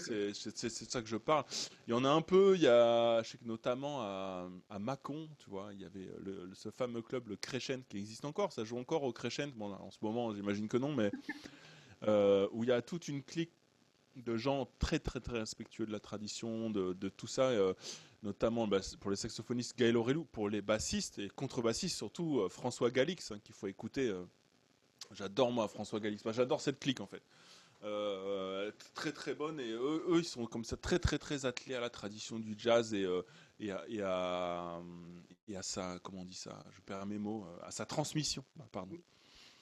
Et euh, effectivement, tu peux c'est rare, c'est clair que c'est rare. La plupart du temps, sinon c'est clair, hein, tu, vas, tu vas te pointer dans un club parisien, tu vas avoir une espèce de, de sommité comme ça. Euh, enfin, je suis pas gentil avec eux, je dis une espèce de sommité, mais parce que c'est des gens qui jouent très très bien, tu vois. Mais moi, pour lesquels souvent j'ai du mal à avoir euh, beaucoup de respect, je dois bien l'avouer. Tu vois. Ouais, c'est ça, de la sympathie plus que du respect, en fait, c'est ça. Parce que musicalement, je quand j'entends ces mecs-là jouer, je me dis pas de problème. Évidemment que je les respecte, j'ai beaucoup à apprendre d'eux. Mais par contre, ouais, de la sympathie euh, et de. Donc je trouve mais et de l'empathie aussi, tu vois. Pour, euh, pour eux, pour ce qu'ils font, c'est beaucoup plus difficile parce que souvent ça vient là, faut bien, on va pas se le cacher, hein, ça vient là pour se montrer. Hein. Ça vient là pour dire écoute, c'est moi le patron ici. Tu vois. Ça, bah oui. Euh, je j'en citerai pas, on en a tous vu, on a vu aussi, hein, enfin, tu vois, on, les a vu ensemble. On, dans mangé malheureusement comme tout le monde, mais manque de bienveillance en fait. Mhm. Et euh, ouais, c'est ça, un gros, gros, gros manque. Et puis, euh, surtout, il n'y a pas de transmission. C'est genre, euh, tu vois, c'est qui le patron tu, tu vois comment on joue? C'est comme ça. Maintenant, tu bouges. Je veux plus te voir, tu vois, et tu reviendras quand tu sauras jouer. Ouais, mais quoi? Il n'y a, a, rien eu d'utile ouais. dans cet échange. Il n'y a, a pas d'échange, absolument. Absolument. Il n'y a rien, donc ouais, c'est un peu un monde de chiens comme ça, hein, tu vois. De toute façon, la musique, c'est un monde de requins. Hein. Mais enfin, plus tu montes dans les sphères de la musique, et plus ça, faut, faut, faut aussi le dire cool. aux gens, c'est important, tu vois. Et, euh, et, plus c'est dur quand même, tu vois, de rencontrer des gens. Euh... Moi, je trouve que plus le niveau s'élève, tu vois, musicalement, et plus tu as tendance à trouver des gens euh, comme ça euh, qui sont un peu trop imbus d'eux-mêmes, tu vois. Ah, ou qui Moi, c'est l'inverse, justement. Moi, je trouve. Justement, plus, plus tu montes et plus justement, enfin, de mon expérience, après, je, ça, ça ne sont, ce n'est que mes paroles, mais tu vois, j'ai eu l'occasion de fréquenter plein de, plein de bassistes high level, tu vois, en tout cas de pouvoir les rencontrer, d'échanger avec eux. Je pense à Marcus, je pense à Oscar Stagnaro avec qui j'ai pris des cours aussi pour, la, pour les musiques latines. C'est une encyclopédie ce mec. Mmh. Euh, je pense à John Patitucci, enfin des, des, personnes qui sont vraiment abordables, qui sont cool et qui sont détachées dans le sens où bah, j'ai rien à prouver de toute façon dans la ville, dans cette ville-là. Et ça, c'est les mots de John Patitucci. Dans la ville, il y a 100 mecs qui jouent mille fois mieux que moi. Enfin, tu vois, il le pense vraiment, tu vois. Mais euh, il, il a tellement accompli ce qu'il pouvait, tu vois, qu'en fait, il s'en fiche. Tu vois, il n'est pas dans un délire de compétition. Je pense à Nathaniste. C'est pareil. Enfin, Nathaniste, tu vois, il a joué avec Michael Jackson, avec tout le monde. C'est un des bassistes les plus riches du monde. Je pense qu'il s'en fout un peu, tu vois. Parce que justement, ils, ils ont tellement accompli que ils, ils, ont passé cette étape de je manque de confiance en moi, j'ai besoin d'écraser les autres pour avancer et pour briller, en fait. Tu vois? Ouais, ouais, ouais, ça c'est vrai, mais alors ça c'est chez, vrai... ça, c'est chez les très grands, tu vois. Mm. Pour moi, ça c'est des grands hommes, et j'en ai rencontré aussi, tu vois, Marcus, l'année dernière, il y a deux ans, j'ai eu l'occasion. Euh, ouais, je me souviens. Concerts, ouais, tu vois, de, de, discuter avec lui et tout, et c'est vrai que pour le coup, euh, Forcément, quand tu as joué avec Miles, avec tout, que tu veux que je te dise Mais il y, en a aussi qui gardent, euh, qui gardent la grosse tête, tu vois ce que Enfin, moi, je pense vraiment que ces gens-là, parce que nous, nous, ça nous touche beaucoup et on a besoin de s'entourer de gens comme ça. Moi, j'ai besoin de m'entourer, tu vois, de gens comme ça. Et... Mais il y en a aussi, tu vois, qui ont été euh, très désagréables. Mmh, non, mais euh, et il y, en a eu plus mmh. qui ont été désagréables que le contraire. Tu vois, c'est ça que je veux dire. C'est que moi, je l'ai trouvé quand même. Enfin, voilà, c'est peut-être que moi, mais euh, j'ai quand même trouvé globalement, euh, j'ai eu plus. Alors, ça dépend des styles et tout aussi. Tu vois, par exemple, là, dans le reggae, cet été, j'ai fait euh, une grosse, grosse tournée avec les Scatalites, tu vois, qui est un groupe de légendes de ska, parce qu'ils ont inventé le ska de toute manière. Donc, c'est le groupe premier. Et bref, donc, super enrichissant. J'ai joué avec des musiciens, t'imagines pas, hein, tu vois, là le, comment le, j'imagine très bien. Enfin, tu vois, la connaissance qu'ils ont de leur style et tout ça, tu vois. Et, ça aussi, ça m'a foutu une claque parce que c'est des mecs qui très souvent ont un niveau technique euh, euh, assez faible. Mmh. assez faible, mais qui passent leur temps à jouer devant 15, 20, 30 000 personnes, euh, voire plus, parce qu'en en fait, ils dégagent tellement d'émotions, ils dégagent tellement de choses, que c'est là qu'on se rend compte qu'il n'y a pas besoin d'avoir tout ça, tu vois. Bah et donc, j'ai dans ce milieu-là, pendant cette tournée, bah, en fait, euh, bah, tu dois certainement le savoir aussi, c'est que quand tu es dans des grosses tournées comme ça d'été, par exemple, euh, bah, nous on a fait tous les gros festivals ska, reggae, rocksteady, euh, voilà, tout ce que tu veux. Je suis venu vous voir au New Morning aussi. Partout. ah bah ouais, c'est vrai, bah, je suis bête, oui, c'est vrai, t'étais là au New Morning, tu vois. Et du coup, tu croises on se croise beaucoup. Tu croises beaucoup de groupes en tournée, tu vois. Mm. Euh, un, jour, tu es sur un festival avec, tu vois, il y avait Ziggy Marley, euh, Sturd Ward, enfin, tu vois, des gens très connus comme ça. Et euh, la semaine d'après, hop, tu la recroises sur un autre. Et puis deux jours plus tard, tu la recroises sur un autre. Parce que, tu vois, voilà, on est souvent, les programmations se croisent, tout ça, quoi. Mm. Et on se voit beaucoup. Et j'ai eu, par exemple, aucune, aucune mauvaise expérience avec tous ces musiciens de talent, tu vois. Ziggy Marley, un, quelqu'un de adorable, ces musiciens aussi. Euh, enfin, tu vois, ça dépend vachement du milieu. Eux, ils sont vachement dans le partage parce que déjà, il n'y a pas de compétition. Tu. Les mecs, ils arrivent avec leurs moyens. Alors attention, hein, je dis ça, il y en a qui jouent très très bien, mais, euh, mais globalement, je veux dire par rapport à, si je devais comparer, enfin c'est toujours dur de comparer quand on fait de la musique, tu vois, mais à des musiciens, tu vois, new-yorkais de jazz par exemple, qui, qui, pour moi représente un, summum euh, tu vois, de technicité, de tout ce que tu veux. Euh, ils sont beaucoup, beaucoup plus bas. Tu vois, c'est des mecs qui arrivent avec des moyens, euh, comme je dis, assez faibles, mais en même temps, ils sont fous. Sont là.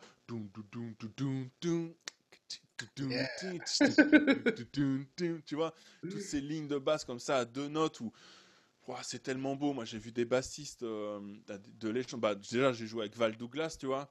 Euh, dans les ce qui paraît, lui, c'est une légende. Euh, il a fait, bon, non seulement tous les grands artistes de reggae que tu puisses imaginer, mais il a fait aussi Alicia Keys, tu vois, des gens comme ça. Bah, des, trucs de ouf. Et Val, lui, c'est leur roi pour, euh, pour jouer des lignes, tu vois, vraiment, mais d'une simplicité. genre,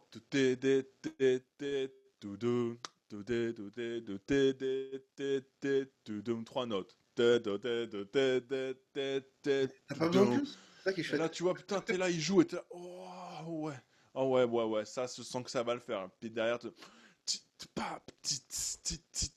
vois, t'as un espèce de truc tellement puissant en fait derrière ces gars-là avec ces quelques notes mm. que c'était et c'est souvent des gens, euh, tout ça pour en revenir parce que je m'éloigne, mais euh, des gens extrêmement gentils, extrêmement gentils. Et, et s'ils sont aussi bienveillants, aussi gentils, euh, enfin, c'est plutôt au contraire. S'ils jouent aussi bien, je pense, et s'ils transmettent autant de choses, c'est parce qu'ils sont aussi gentils, ils sont tellement bienveillants, ils ont tellement pas d'ego, tu vois, ils en ont rien à foutre. C'est des notions pour eux qui n'existent pas, tu vois. Et du coup, ils sont tellement plus libres dans la tête, tu vois, et dans l'esprit de pouvoir transmettre ces choses-là que bah, quand tu es dans le public, que t'aimes ou que t'aimes pas, mm. tu es obligé de bouger ton boule. C'est obligatoire. Tu vois Tout ce que tu viens de dire, euh, ça me fait penser à feu Manu Dibango, que j'ai eu la chance de, pouvoir croiser euh, de nombreuses fois euh, quand, quand je tournais avec les tambours de Brazzaville notamment, puis après avec d'autres groupes, Blick, etc. Et, et c'est exactement ce que tu viens de dire en fait. Tu vois, le, on n'est pas dans la technique, on est dans, on est dans l'émotion. Et ce, ce qui m'a toujours frappé en fait chez lui, c'est bah, l'expérience qu'il avait en fait, le vécu.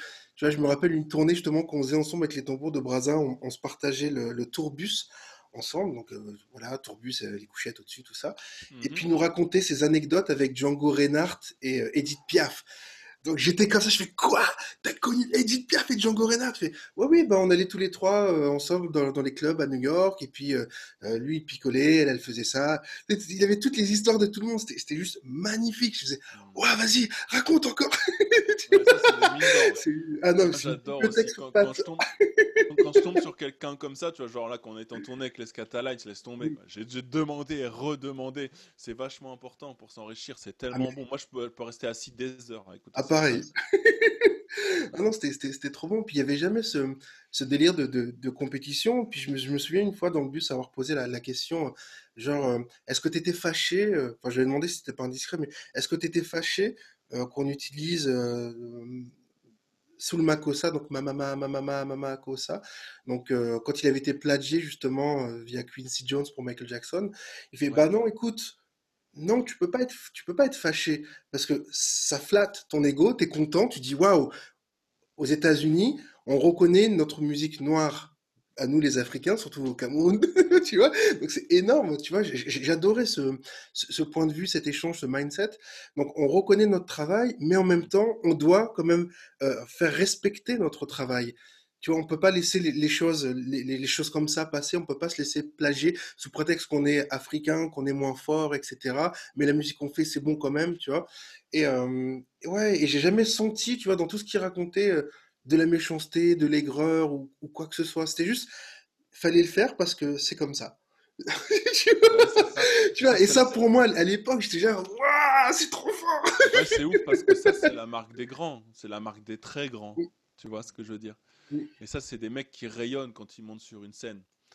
Et, euh, ça, c'est vachement important. Bien sûr, le détachement, les mecs qui sont capables d'avoir avec tout ça, euh, c'est ça, c'est vraiment la marque des grands. Et c'est dur, hein. Dieu sait que c'est dur d'avoir ce détachement parce qu'on a tous notre ego, on a tous, tu vois, ces choses-là, on a. Et c'est euh, ça, ça fait partie. C'est un autre sujet super intéressant aussi. Ça, ça fait partie vraiment du travail du musicien. Et je pense à tout niveau. Euh, surtout chez, euh, enfin, je vais dire non, c'est tout le monde en vrai, mais je sais que ça pose beaucoup de problèmes aux amateurs qui n'ont pas les mêmes problèmes, qui sont en fait c'est des problèmes inversés si tu veux.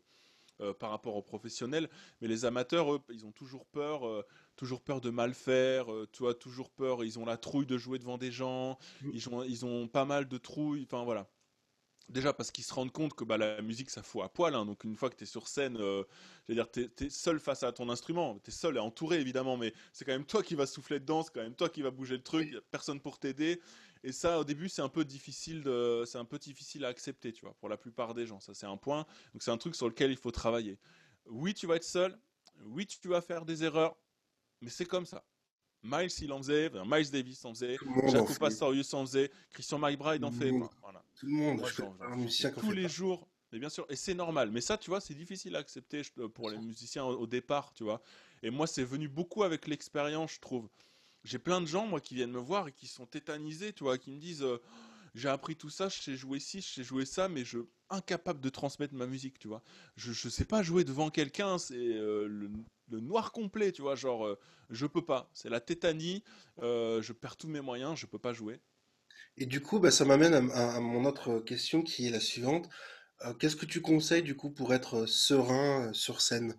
Tu vois, pour, euh, pour pouvoir faire de la scène rapidement, être serein, développer sa confiance en soi, Ben, les monologues internes qu'on peut se répéter, qui, qui nous, qui nous permet de nous auto-saboter, si je puis dire. ouais. Moi, moi, je fonctionne pas comme ça, ouais, comme des espèces de mantras. Ouais, c'est de l'auto-persuasion, on appelle ça. C'est vrai que c'est une technique euh, qui marche très bien. Non, je, euh, disais, je disais dans l'autre sens, quand, quand tu es un musicien et que tu as des monologues négatifs qui font que justement ça te. Ça te. Tu t'auto-sabotes, voilà. Qu'est-ce que tu recommanderais justement pour pouvoir justement être serein, développer ta confiance en toi? Euh, Ben ouais, justement, c'est. Faire des mantras? Ok. Autant pour moi. Bah, c'est-à-dire que non, ouais, enfin moi, je, moi, je fonctionne. C'est ce que je voulais dire. Moi, je fonctionne pas comme ça. J'ai, euh, j'ai pas beaucoup. Enfin, j'ai plus beaucoup d'idées comme ça en fait en tête. Ça m'arrive très rarement. Et euh, bah, un, un, truc qui est super bien, euh, c'est la méditation quand même. Hein. on a beau dire, mais ça fonctionne très bien. Parce que moi, j'ai fait pendant. J'ai eu un. C'est vrai que j'ai une période. Il n'y a pas si longtemps que ça où c'était une période vachement dure parce que, en gros, bon, je vais la faire courte. J'ai jamais raconté ça, tu vois, en plus, mais je vais la faire courte, mais j'ai fait un malaise sur scène un jour. Et euh, donc j'ai fait un malaise, je tombe, enfin tu vois, malaise vagal, fatigué, pas manger, enfin tu vois, bon, un malaise tout bête. Je tombe sur scène, me retrouve à l'hôpital, check-up, tout le bordel, tu vois, en plein milieu du concert, enfin bref, truc pas gay. Et ensuite, suite à ça, euh, mon cerveau a retenu euh, cette information, en fait, si tu veux, dans mon inconscient, et j'arrivais plus à foutre un pied sur scène sans avoir une crise d'angoisse. Hmm. Parce que j'étais persuadé que si je remettais un pied dessus, j'allais retomber, tu vois. Et mais moi, je me sentais bien pourtant, j'étais en pleine forme. Après, je, après tout ça, je me suis remis au sport comme un dingue, je mangeais bien, je dormais bien, genre je, savais que j'étais en pleine forme. Mais par contre, dès que j'avais un pied qui arrivait sur scène, c'était la fin. J'étais en pleine crise d'angoisse. C'était ah, horrible. Et je me disais, putain, ça ça n'a pas de sens, quoi. Je veux dire, tu vois, ça n'a pas de sens. Mais c'est juste que, comme tu le dis, et c'est là que, ouais, en fait, des fois, le cerveau, c'est plus fort, quoi. C'est plus fort que toi. Et euh, il t'envoie des informations euh, inconscientes que toi, tu ne maîtrises pas. Et en fait, pour, pour le coup, moi, l'hypnose et la méditation, ça m'a fait un bien fou. Mmh. L'hypnose surtout, ça m'a changé. J'ai trouvé quelqu'un qui m'a très bien correspondu, tu vois, enfin, qui j'ai eu un très bon échange. Et j'ai trouvé la bonne personne. Et ça, ça moi, ça m'a, ça m'a révolutionné un petit peu. Euh, l'hypnose. Ça, ça a vraiment fait beaucoup de bien. Euh, ça m'a enlevé pas mal d'angoisse, ouais. Et puis, euh, et puis la méditation. Enfin, c'est vrai que c'est cool, de se recentrer sur sa respiration, sur ces choses-là, tu des, choses très simples avant de monter sur scène. Ça peut être cool. Et puis, il y a aussi bah, le fait qu'à un moment donné, il faut accepter qui on est au moment où on monte sur scène, tu vois. Et ça, c'est ce qui est, je pense, le plus dur pour la plupart des gens c'est que au moment où tu vas monter sur scène, tu vas montrer tes forces, tes faiblesses, tes angoisses, tes peurs, tes joies. Tu vas tout montrer. La musique, ça met à nu complètement, tu vois. Euh, physiquement, émotionnellement, euh, ça met à nu comme ça. Et c'est pas évident pour les gens, tu vois. C'est pas évident quand tu n'as jamais vécu cette expérience et que tu montes sur scène et que tu Ouh, ouais, il y a tout ça qui se passe. Enfin, tu vois, c'est pas évident à gérer. Et moi, je pense que la première chose à faire, c'est de l'accepter ça. C'est-à-dire qu'arriver sur scène en se disant, euh, voilà, je suis qui je suis, avec mes défauts, mes qualités, euh, ceci, ceci, cela. Et en fait, ça déjà, ça t'enlève une épine du pied de fou. C'est-à-dire que tu vas pouvoir jouer beaucoup plus relax. Et quand tu vas descendre de scène, tu vas pouvoir aussi beaucoup plus facilement accepter euh, tes erreurs, etc. Tu vois, tes forces, tes faiblesses. Enfin, bref, c'est après c'est un cercle vertueux, mais c'est, euh, je pense qu'il faut commencer par là, quoi. Accepter qui on est. Bah oui, je me pointe avec mes moyens. C'est pas pour autant euh, que je peux pas faire de la bonne musique, tu vois. Enfin, moi, encore une fois, j'en ai eu l'expérience là encore pendant toutes ces années, quoi. J'ai vu des gens avec tellement peu de moyens, faire des choses tellement belles, tu vois. Et moi, ça, j'en suis infiniment persuadé, parce que c'est des mecs qui se pointent là, ils savent qui ils sont, tu vois. Ils ont pas d'ego, ils ont rien, ils en ont rien à faire en fait. Ils viennent là pour partager. Point. Alors oui, après peut-être que, bah, comme on disait tout à l'heure, hein, tu auras des retours du public, euh, parce qu'on a souvent peur de ça, tu vois. Comment est-ce que le public c'est une, réalité absolument. Je, suis en train de leur donner. Ça, c'est pareil. Il faut, euh, ça vient avec l'expérience. Hein. Là, tu vois, on a des, on a des beaux discours, tu vois, mais c'est, enfin, moi, c'est, un, un, chemin qui a été long, tu vois, enfin, que sur des dizaines d'années, tu vois ce que je veux dire. Ça, moi, je pense que ça peut aller plus vite aussi, parce que j'ai commencé vachement jeune, ou, maintenant que je suis un peu plus âgé,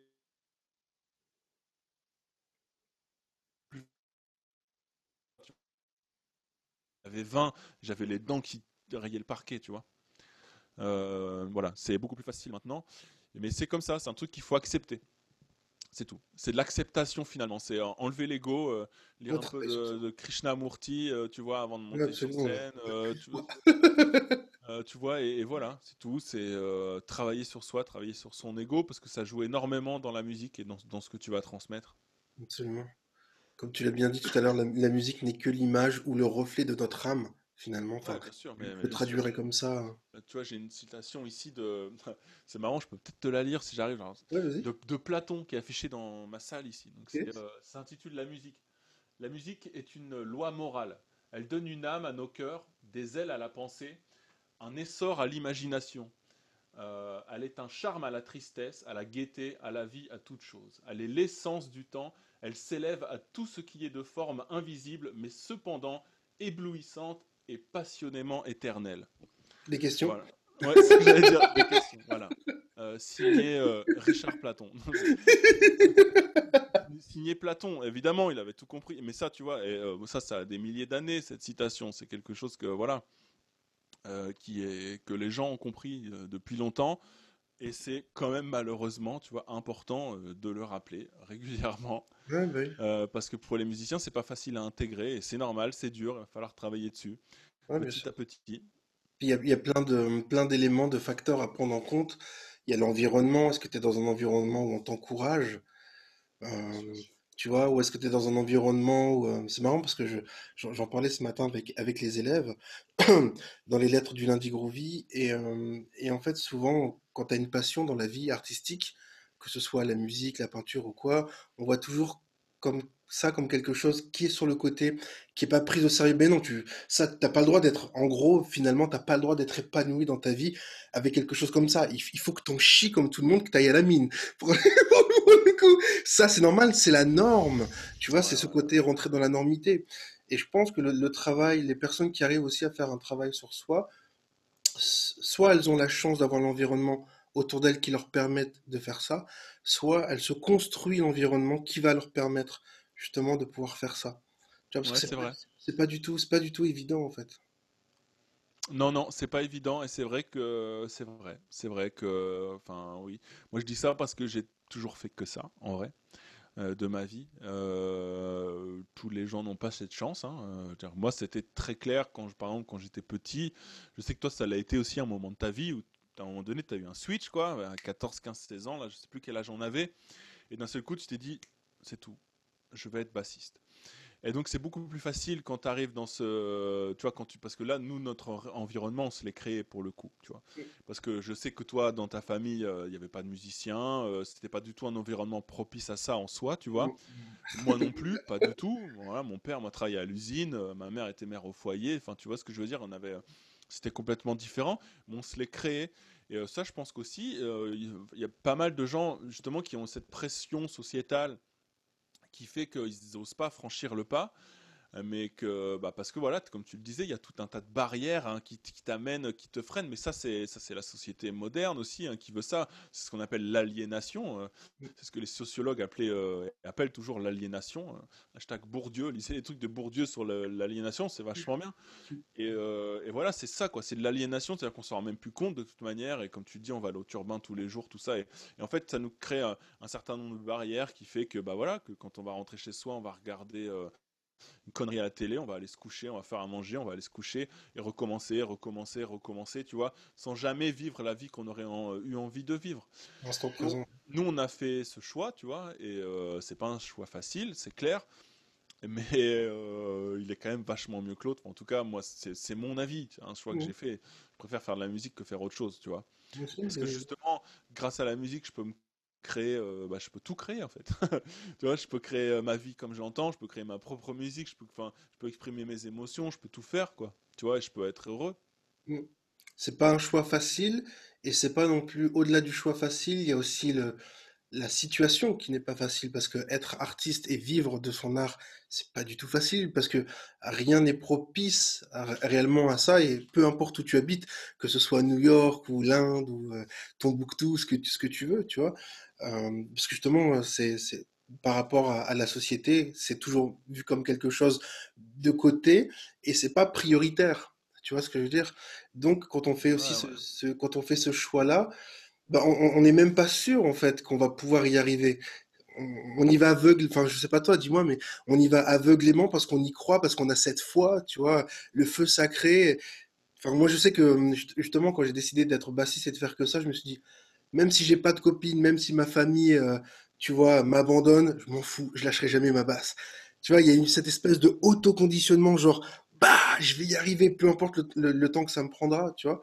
Et, euh, et de ça pour dire que dans les choix qui sont, qui sont pas faciles, les situations ne sont pas faciles aussi. Parce que c'est vrai que là encore, on a les, on a les beaux discours, oui, je- on fait ce qu'on veut, mais des fois, c'est pas, c'est pas si simple que ça non plus, en fait. Oh, oh, non, non, non, non, non, c'est clair. C'est clair. Que c'est pas, c'est pas tous, c'est pas tous les jours tout rose, tu vois, parce que bah, du coup, tout, tout repose, euh, tout repose sur toi en permanence, quoi. Donc c'est ça qui est difficile, à- qui, qui est pas facile à assumer. C'est-à-dire que il va falloir, parce qu'un musicien, euh, c'est ça, enfin, ce que les gens ont du mal à comprendre aussi, euh, et même le milieu des musiciens amateurs, c'est que un musicien professionnel qui veut gagner sa vie, euh, il doit tout faire. C'est pas compliqué, quoi. Enfin, je veux dire, les mecs qui ont des agents, des trucs, en plus, ils plupart du temps, ils te Moi, je recommande jamais ça, surtout Bah pas. non, jamais, bah non, n'importe quoi. Mais tu, tu perds, euh, enfin, tu perds tout ce que tu t'es censé gagner. C'est, Mm. en plus, c'est les trois quarts du temps, ils te traitent mal et tout. Enfin, bref. On te vole, bah oui, c'est une réalité. Ouais, bah non, mais bien sûr, mais c'est, c'est, n'importe quoi. Donc, du coup, tu es obligé de tout faire tout seul. C'est-à-dire qu'il faut déjà, faut que tu bosses ton instru comme un chacal. Comme un pig. Comme un, ouais, c'est vrai, comme un pig. Mais c'est vrai, parce que bah, t'as pas d'autre choix que d'être performant. Parce que si de toute façon, si t'es pas performant, je veux dire, si, T'appelles demain, moi, euh, je suis pas capable d'apprendre un set en deux heures pendant la nuit parce que je dois aller jouer le lendemain, bah, je perds mon, tu vois, je perds, je perds mon travail, je perds de l'argent, j'ai une famille, j'ai tout. Tu vois ce que je veux dire? Donc, tu dois être performant, tu dois être capable euh, de, de faire tout ça. Donc, ça, ça prend énormément de temps. Et puis derrière, euh, tu dois faire du business. Tu vois, c'est euh, parce que c'est un sujet tabou, ça aussi, euh, encore en francophonie, beaucoup. Ah, l'argent qu'il y a derrière la musique, tu vois. On est, enfin, on est obligé de faire de l'argent, les gars. Il faut, il faut vivre, tu vois. On est obligé de gagner de l'argent. Donc, pour ça, il faut apprendre à te vendre. Il faut trouver les contrats. Il faut apprendre à les négocier. Il faut apprendre à pas te faire euh, arnaquer. Il faut apprendre à épargner ton argent correctement, à le réinvestir correctement, à, à, vois, etc., etc. Il faut faire du business. Moi, ouais, moi je sais que moi, moi encore là, je, suis encore en stade bébé de tout ça, tu vois. Pendant longtemps, longtemps, longtemps, je m'en suis pas euh, pas occupé, tu vois. Maintenant, le blog Saxophonist Pro, les machins, les trucs, j'ai une entreprise, j'ai tout ça. euh, voilà, je j'ai plus d'autre choix, mais j'aurais dû le faire bien avant. Ça, par contre, c'est un truc que je regrette à mort. C'est un truc que j'aurais dû faire bien, bien, bien, bien avant. M'en occuper de très près et de comprendre les tenants, les aboutissants, comment tout ça, ça fonctionne, tu vois. Et ça, ça prend un temps de malade. hein. Tout le temps que tu fais à faire ça, enfin, ça prend plus de temps à faire que de la musique. C'est ça. Tu vois, je veux dire, quand, quand tu vois un artiste sur scène, c'est ça qu'il faut bien se dire. Quand tu vois un artiste sur scène, euh, l'heure, l'heure et demie, les deux heures, je sais pas combien de temps il va jouer devant toi, il va s'éclater, il va prendre son pied et tout, c'est qu'une infime, c'est une microscopique partie de sa vie. C'est C'est rien du tout. On peut même pas le faire avec les doigts tellement c'est. c'est ça, mais c'est c'est- c'est infime, c'est microscopique, tu vois. Les gens ont vachement de, de- de mal à, à s'en rendre compte, ce qui est normal. Si on leur explique pas, qu'on leur dit pas, ils vont pas le deviner. Absolument. Pour la plupart des gens, t'es artiste, tu t'éclates, tu voyages, tu bois des coups, tu prends l'avion, euh, tu joues. Ouais, bah déjà fais ça. Moi, moi je t'invite à, mettre tes fesses deux mois dans un tourbus, tu vois, à tenir le, à tenir le choc et en forme tous les soirs pour donner le mieux de toi-même euh, tous les soirs devant les gens qui auront payé parfois très cher pour venir te voir et tu te dois de leur donner ça, tu vois. Enfin, moi, je sais que je suis comme ça quand je sais, quand je vois des- les prix des festivals où les gens viennent me voir et tout. Je, tu vois, je me dois de leur donner le meilleur. Même si je crève, c'est pas grave. Je me dois de leur donner le meilleur. Enfin, tu vois, de la merde. Euh, c'est c'est le minimum.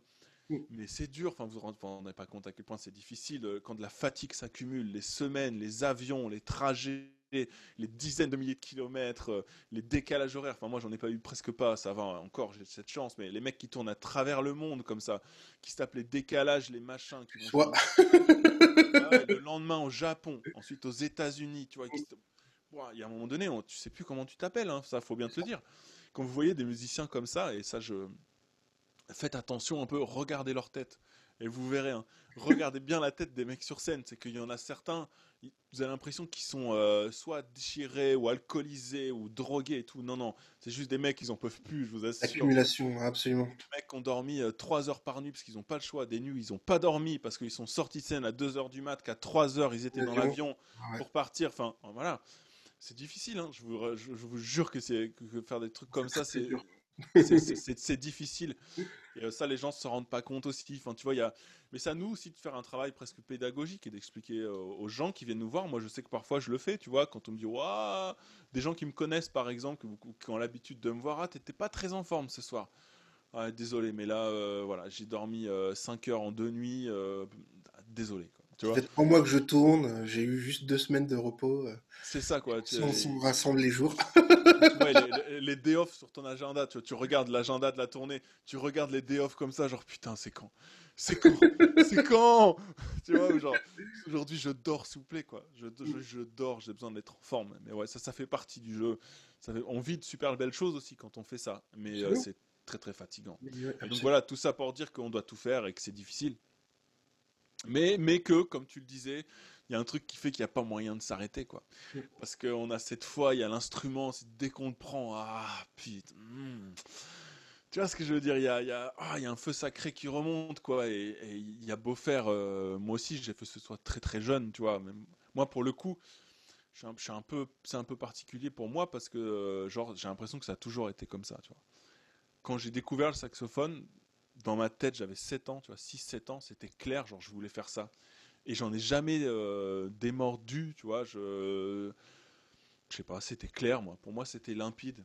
Bon, après, il a fallu faire les choix euh, au, moment euh, bah, où il fallait les faire, quoi. Tu vois, c'était vers 14-15 ans, genre l'école, tout ça, fini, terminé. je fais plus que ça, t'imagines la tronche des parents, enfin. c'est pas facile pour eux aussi, tu vois, mais bref, ça a toujours été très clair. Euh, et, ouais, hors de question, tu peux perdre femme, enfant, famille, euh, tout ce que tu veux, comme tu dis, à un moment donné, tu es prêt à tout pour faire ça, quoi. Genre, et, euh, et c'est ce qui restera. S'il si, devait rester quelque chose, ce serait la musique, tu vois. Et ça, c'est pour la plupart des musiciens, parfois. À, dire et à faire comprendre aussi. Il y a un truc plus fort que tout là-dedans. En fait, il y a le. Je sais pas pour toi, mais pour moi, il y a le paradoxe de. J'ai que la musique. En fait, je, je ne sais faire que ça. Bon, ou manger.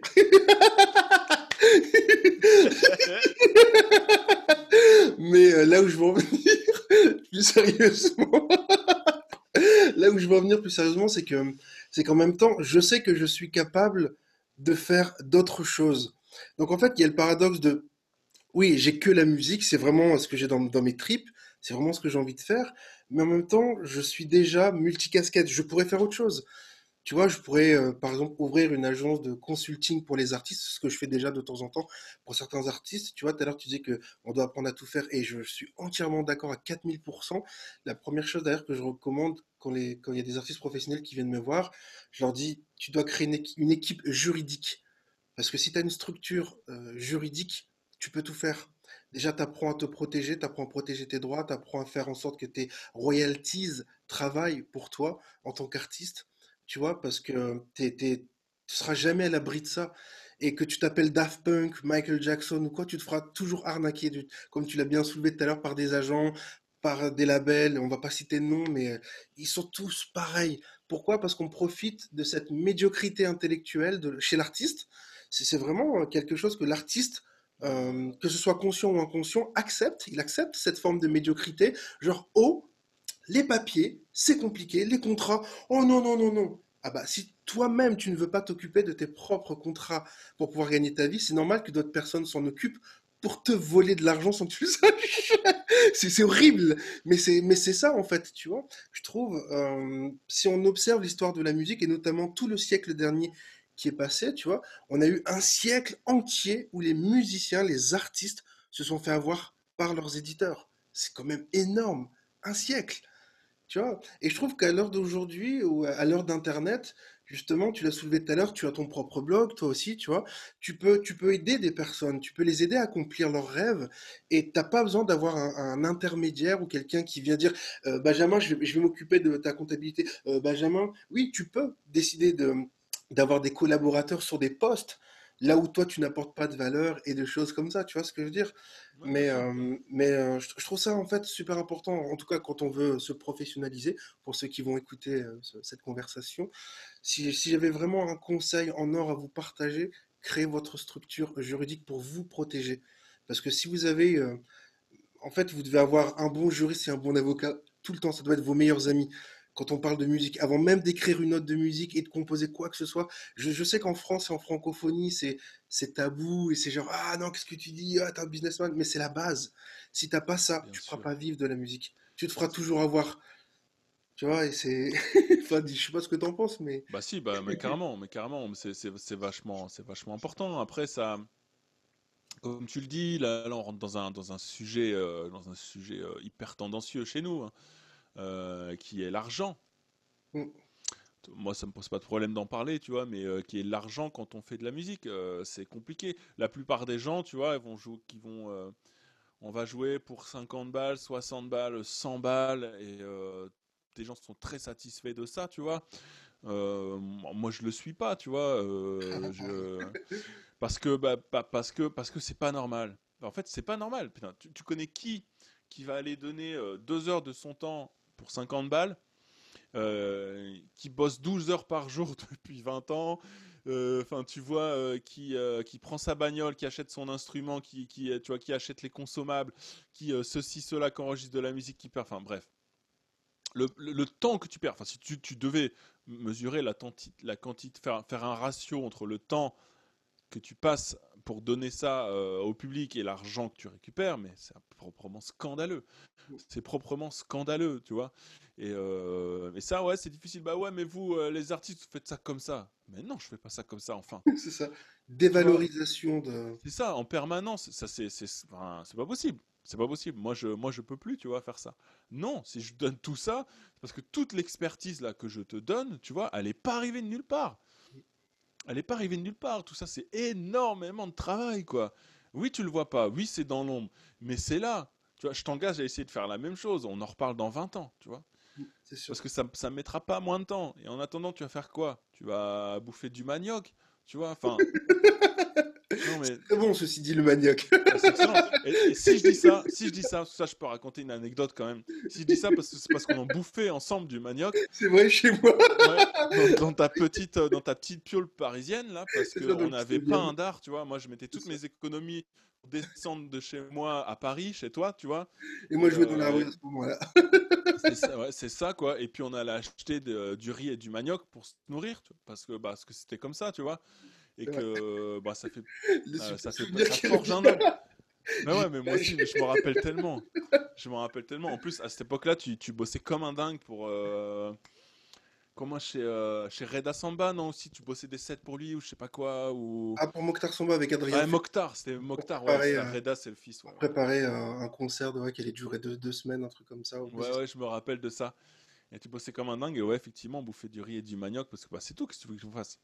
C'était pas cher, on allait chez nos amis africains, tu vois, c'était pas cher. Euh, et, c'était cool, ça nous nourrissait, et puis, et puis voilà. Mais ouais, c'est pas toujours, euh, c'est pas toujours évident, quoi. Mm.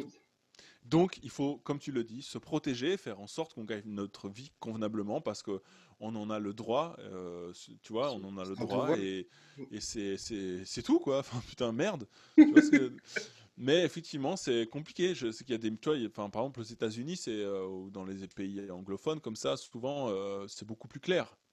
Oui. C'est beaucoup plus clair, quoi. Si tu me veux, c'est comme ça. Ben sinon, sinon, tu m'as pas. Et, et c'est tout. Et si on te demande pourquoi, eh ben, tu dis pourquoi? Bah Parce que c'est déjà, parce que une, c'est comme ça. Et puis ensuite, tu peux, tu peux voilà, l'expliquer, mais très souvent, on te demande même pas pourquoi. Quoi. Genre, c'est tout. C'est comme ça. J'ai eu encore le, tour il n'y a pas très longtemps euh, pour euh, l'Inde et le, et le Brésil. On m'a contacté pour, euh, pour accompagner des artistes là-bas, parce que voilà, je bosse toujours avec les, les agences de, de booking. Et, et puis je, donne, je donne mon prix, voilà, mon, prix minimum en plus. Puis on me regarde, on fait c'est tout est pas plus cher. Tu vois, la mentalité est inverse. Parce qu'ils connaissent, ils connaissent le parcours, ils savent que, bah, comme tu as dit tout à l'heure, en, moins de deux heures, je peux apprendre le répertoire, je vais venir avec des variations, des idées, bam, bam, bam. J'arrive sur scène, on n'a même pas besoin de répéter. Boum, tout est en place comme ça. Et le mec, dit, juste ça, il n'y a pas un problème? Et là, je me suis dit, ok, Joanne, c'est vrai, tu travailles pas avec les Français. Mais c'est intéressant tu as un discours pareil en France, tu as un discours pareil en France, laisse tomber quoi. tu vas, tu vas, tu vas, un prix, mais t'es un fou quoi. Mm. Pourquoi, pourquoi, bah pourquoi, bah parce que pour tout ce que tu viens de dire, bah vas-y, prends le mec à 50 balles. C'est ça. Et puis on verra. on, dévalorise. Je l'ai vécu ça aussi. Mais oui, mais bien sûr. Et puis parce que en plus, mais enfin ouais, bref. ça m'énerve un peu d'en parler, tu vois, finalement. Parce moi je trouve que c'est, je trouve que c'est bien, tu vois, dans, dans ce genre aussi, mais de, de, de, pouvoir partager ça parce que tu vois, pour les auditeurs qui vont écouter cette conversation, bah, si vous pensez que vous êtes seul, non, vous n'êtes pas seul, on est tous dans le même bateau. Ah bah, bien sûr, mais moi, mon téléphone, il sonne souvent comme ça, quoi. Hein. Encore, je te jure. Puis on te dit, ouais, euh, ça sera autant. Non, non, non, non. Moi, je, moi, je peux plus faire ça. Euh, je préfère pas jouer, tu vois. Je préfère pas jouer. C'est tu vois, c'est euh, c'est une question d'estime de, soi, quoi. Il y a un moment donné non, tu vois, c'est fini, c'est fini. Je l'ai fait et tout, c'est cool. Et, alors après, ça dépend, mais c'est-à-dire que, enfin, ça, dépend un peu parce que moi j'aime quand même aussi bien ce milieu un peu underground, tout ça, tu vois. Ou... Non, mais là c'est différent quand tu veux faire des choses pour ton plaisir ou donner un coup de pouce à des amis, ça c'est autre chose. Voilà, ouais, ouais. Ça, très là, on parle de professionnalisation, de contexte d'environnement, dans le sens où tu dois gagner ta vie avec ton art. Ouais, bien sûr. Ce qui est complètement autre chose je, n'imagine pas le designer d'Apple de, qui doit être le même pour euh, Chanel, etc. Se dire ah bah tiens maintenant je vais travailler avec euh, une autre catégorie de clients et je vais prendre des, clients à 25 euros. Enfin, tu vois, c'est pas possible. Pour toute la compétence qu'il a et la valeur qu'il va délivrer, c'est juste pas possible. Il n'y a, pas de cohérence en fait. C'est. Mais ça, ça fait partie aussi d'une habitude, euh, enfin ouais, enfin d'une pas d'une habitude, mais d'un sentiment général qui fait que tu dois accepter l'argent qu'on te donne et sois content. Mmh. Tu vois, sois heureux de ça parce que et euh, alors c'est vrai que nous on en parle librement, ça peut-être faire un tollé, tu vois ça, mais c'est pas c'est pas grave. Moi c'est un truc que j'assume. Ouais, moi c'est un truc que j'assume complètement, mais tu vois chez la plupart des gens par exemple qui vont nous écouter, c'est qu'on est déjà très content d'accepter l'argent qu'on reçoit. Comme si mmh. c'était quelque chose qui est, euh, tu vois. Euh, je sais pas comment dire ça, mais que bah voilà que tu avais la chance de recevoir. Non, t'as pas la chance de recevoir ça. Tu t'es donné comme un fou pour recevoir ça. C'est très différent, tu vois. C'est très très très différent. Tu, tu vois, genre non. Et moi, je sais que maintenant que je m'entoure de collaborateurs, tu vois, c'est un sujet dont je parle tout de suite. Euh, là, je me suis entouré d'un collaborateur qui a fait, euh, qui, euh, qui m'écrit des articles pour le blog Saxophonie c'est un sujet que j'ai abordé tout de suite, quoi. Moi, je dis, c'est hors de question. Mm. Euh, enfin, tu vois, il y a, je peux pas, pour l'instant, euh, t'offrir euh, des mille et des cents parce que la situation de mon entreprise le permet pas. Mais déjà, il y a un, tu vois, un, valeur, une valeur minimale que sur laquelle je dépendrai, je ne descendrai pas. Tu vois, genre, je peux pas te payer moins que ça parce que moi, je vais pas pouvoir bien le vivre. Tu vas te donner à fond, tu vas travailler beaucoup, tu vas faire ça. Et même si je suis en déficit, je m'en fous, tu vois. Je mm. le ferai quand même. Parce que tu vois, je... c'est indispensable. on, ne doit pas dévaloriser les autres aussi. C'est ça, quoi, exactement. Parce que tu as cette valeur, tu as ces compétences, tu vas faire ci, tu vas faire ça, tu es passionné, tu voilà. Mm. Tu mérites ça, c'est un minimum vital, tu vois. Et dès que je pourrai le faire, euh, et si ça se passe bien, évidemment, mais euh, moi, je, tu vois, moi j'ai un problème plus d'argent pour le travail qu'ils font. Enfin, tu vois, c'est un truc qui me. Si je peux le faire, je le fais direct. Direct. On fout. Tu vois Parce que le mec, il va apporter tellement de valeur tellement de valeur à ce que moi je à ce que moi j'ai envie de développer que c'est un minimum et je pense que ça devrait être pour tous les travailleurs euh, comme ça bon malheureusement euh, ça n'est pas le cas mais pour n'importe qui moi je sais tu vois j'ai l'expérience avec mon papa qui travaillait euh, il a travaillé dans une usine automobile toute sa vie c'est compliqué tu vois, c'est vachement compliqué pour, pour la valeur qu'il a apportée à cette entreprise, quoi. Mm. Bah ouais, mais la valeur, quand tu vois la valeur euh, humaine, le, savoir-faire, tu vois, parce que c'est des gens qui savent faire des trucs, tu vois. Enfin, je veux dire, merde, ils ont appris aussi, ils sont diplômés, ils ont du savoir-faire, qu'ils ont peut-être pris d'anciens, de trucs. Enfin, tu vois, c'est fou, quoi payer comme ça, c'est pas possible. Quand tu vois ce que les patrons en ressortent à la fin, tu vois, moi je trouve ça scandaleux. Mais je pense, voilà, c'est mon, euh, mon côté aussi qui est comme ça, tu vois. Moi, si tu veux, ce que je veux dire par là, c'est que j'ai pas besoin d'une entreprise ultra rentable. J'ai envie de gagner ma vie correctement, c'est très clair, tu vois. C'est très clair avec ça. J'ai aucun problème à le dire. J'ai envie de pouvoir, euh, bah, pouvoir vivre confortablement, faire ce que j'ai envie de faire mais j'ai l'avantage de ne pas être gourmand avec ça. et, du coup, contrairement à beaucoup d'autres, et c'est que du coup, moi, j'ai envie de pouvoir aussi euh, rendre la monnaie de la pièce à tous les gens qui auront, euh, qui m'auront aidé, qui auront travaillé euh, dans cette direction. Tu vois, pour moi, c'est un minimum. Genre, je peux pas me regarder dans la glace si je le fais pas. Tu vois ce que je veux dire? Bien sûr, absolument. C'est vachement, vachement important. non, je, je, partage le même discours. Tu vas toujours valoriser ce que font, ce que font les autres. Tu vois, et, et surtout de pouvoir transmettre ça aussi à, à la génération suivante. Tu vois, souvent, quand je fais des stories sur, sur Instagram, il y a pas mal de petits jeunes, tu vois, qui me contactent en message privé comme ça. Ah, je suis content que tu parles un peu de business autour de la musique parce que euh, il y a personne qui le fait en francophonie à part toi et, euh, et en plus tu montres tout, t'expliques tout, c'est cool. Sinon, il y a que des mecs aux États-Unis. Bah écoute, moi, pour moi, c'est euh, normal. Encore une fois, c'est c'est la base. Parce que justement, tu te souviens, c'est génial que tu m'aies rappelé ce souvenir du manioc, tu vois, parce que c'était parti loin de ma tête, tu vois. Mais oui, j'avais quoi? J'avais peut-être 3 ou 4 euros pour manger tous les 2-3 jours, tu vois. Et, c'est comme ça que je, je, faisais mon budget chaque semaine pour pouvoir survivre dans mon appartement dans, le 19e, métro Ourcq, voilà, Paris. bien, ça. mais, euh, mais oui, mais, euh, mais après, tu, tu, peux quand même, c'est ça, ça aussi que je, je veux partager comme message, c'est que tu, tu peux tu peux t'en sortir. Il faut juste en fait travailler sur euh, sur ces croyances erronées, ces croyances limitantes, si on peut appeler ça comme ça. Hmm. Parce qu'il y a, y a aussi tout ça, en fait, tout ce qu'on se dit dans sa tête, oh, c'est pas possible, c'est pas moi, ça marchera pas, c'est pas normal, je ne peux pas y arriver de cette manière-là, je dois faire comme, tu vois. Et tous, tous ces trucs-là qu'on se répète, c'est aussi une forme de, de, sabotage, comme je disais depuis tout à l'heure, en fait.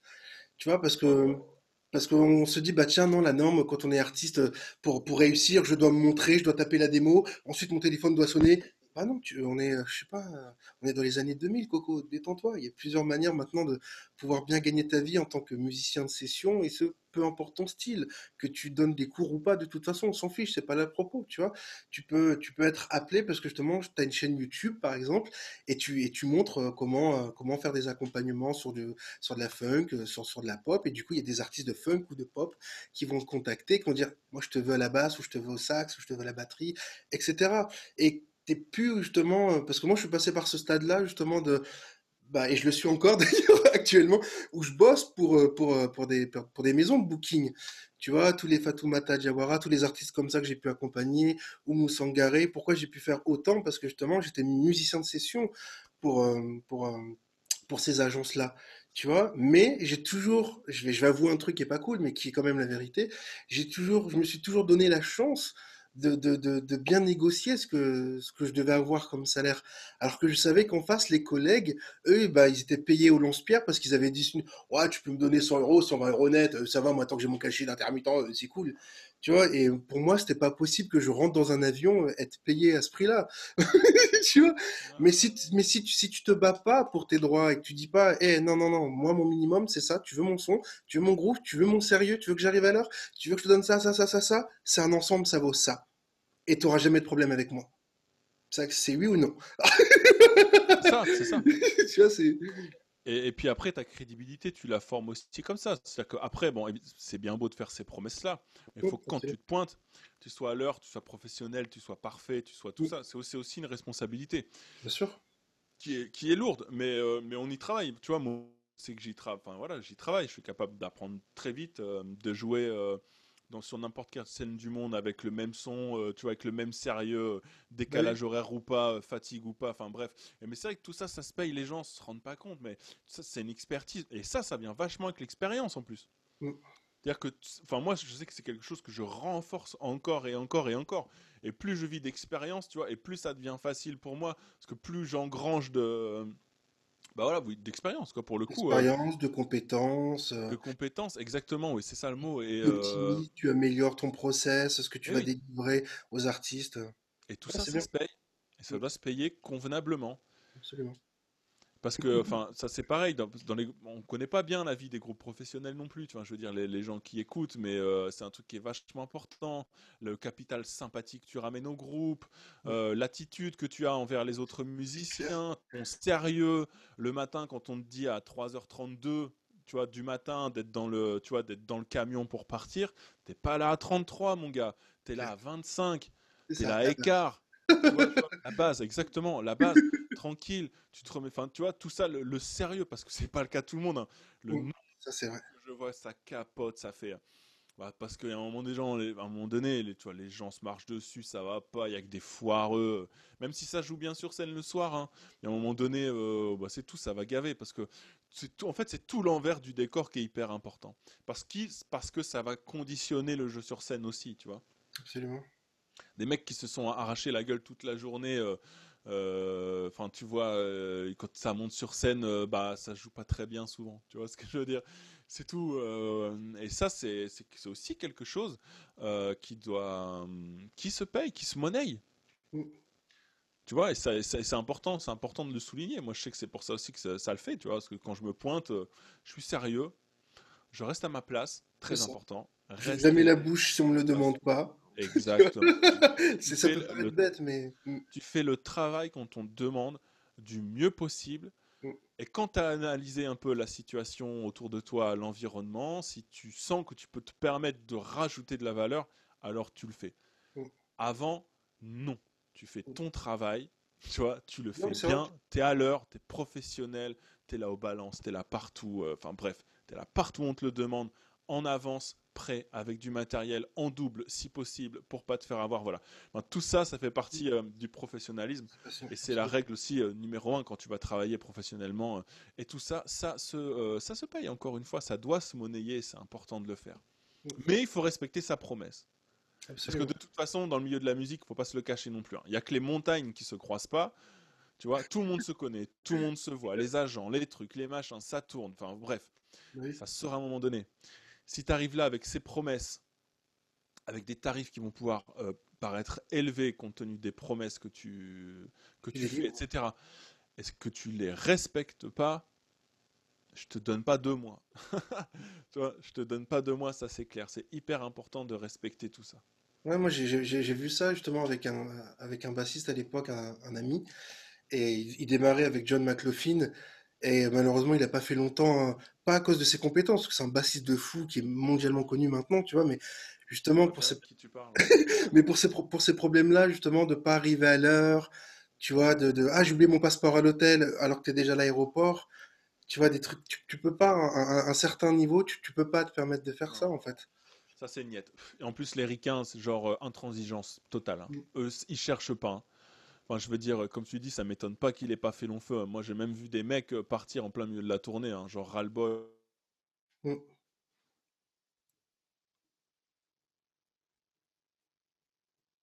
va être là, qui va jouer, enfin voilà, qui va respecter justement tout ce professionnalisme et les termes du contrat, et c'est réglé. Toi, tu dégages. Tu mm. dégages direct. J'ai un ami là justement, Barry Hogan, qui, m'expliquait quelque chose en, Inde. Lui, il travaille pour un chanteur de RB qui est très très connu aux États-Unis, qui est un petit peu connu en Europe, en France, tout ça. Et euh, ce qui s'appelle très très Song, je sais pas si ça vous dit quelque chose. Voilà, bon, c'est pas grave, en tout cas pour les auditeurs qui écouteront. Et, euh, du coup, ce, chanteur de, RB, il a il a un protocole. C'est genre, vous ne devez absolument pas partager la setlist sur les réseaux sociaux. Il faut qu'à chaque concert, ce soit une surprise pour les fans, parce que les fans sont super engagés, tu vois, donc Barry, il, arrive là, il vient d'être engagé, lui, il a fait Boys to Men, Prince, enfin bref, il a fait tout le monde dans l'industrie aux États-Unis, il fait, mhm. ok, il respecte le protocole, mais il a un assistant, et l'assistant, il fait quoi? Il laisse la setlist sur la console, sur le mixeur, tu vois, juste avant le concert. Et t'as les fans qui arrivent et, euh, qui voient là cette liste qui sont en train de prendre des photos. Donc t'as as, l'agent qui arrive qui dit Hey, you did a mistake, t'as fait une erreur. Last chance. Only one time. If it's happened the other time, si ça, ça, arrive encore une fois, bye bye. Et malheureusement, qu'est-ce qui s'est passé? Le mec a pas appliqué, il a toujours laissé le truc là. Le concert d'après, il était déjà remplacé il arrive, au... comme tu dis, les Américains sont sans pitié. Il arrive sur place et il y avait déjà un deuxième euh, assistant euh, régisseur, en fait. Mais tu vois, c'est, ça peut paraître bête, mais, mais est-ce que, moi j'aime bien donner de cet exemple-là, euh, si tu étais chirurgien, tu dois faire une opération cardiaque et tu, tu, tu sais qu'il doit avoir, je sais pas, le scalpel X, Y, Z, A, B, C, D. Est-ce que tu t'amuserais à prendre euh, le scalpel 1, 2, 3, 9, Y, 22 et tu dis, oh, ça va marcher, c'est un scalpel Ah non. non, tu as une énorme responsabilité. Alors pourquoi, euh, tu vois, dans le milieu artistique, on, ne développe pas ce côté responsable, en fait? Tu vois, c'est ce côté euh, infantilisé aussi qui a été un petit peu poussé, comme je disais tout à l'heure, pendant un siècle. C'est normal, vous êtes des artistes, vous savez pas gérer des papiers.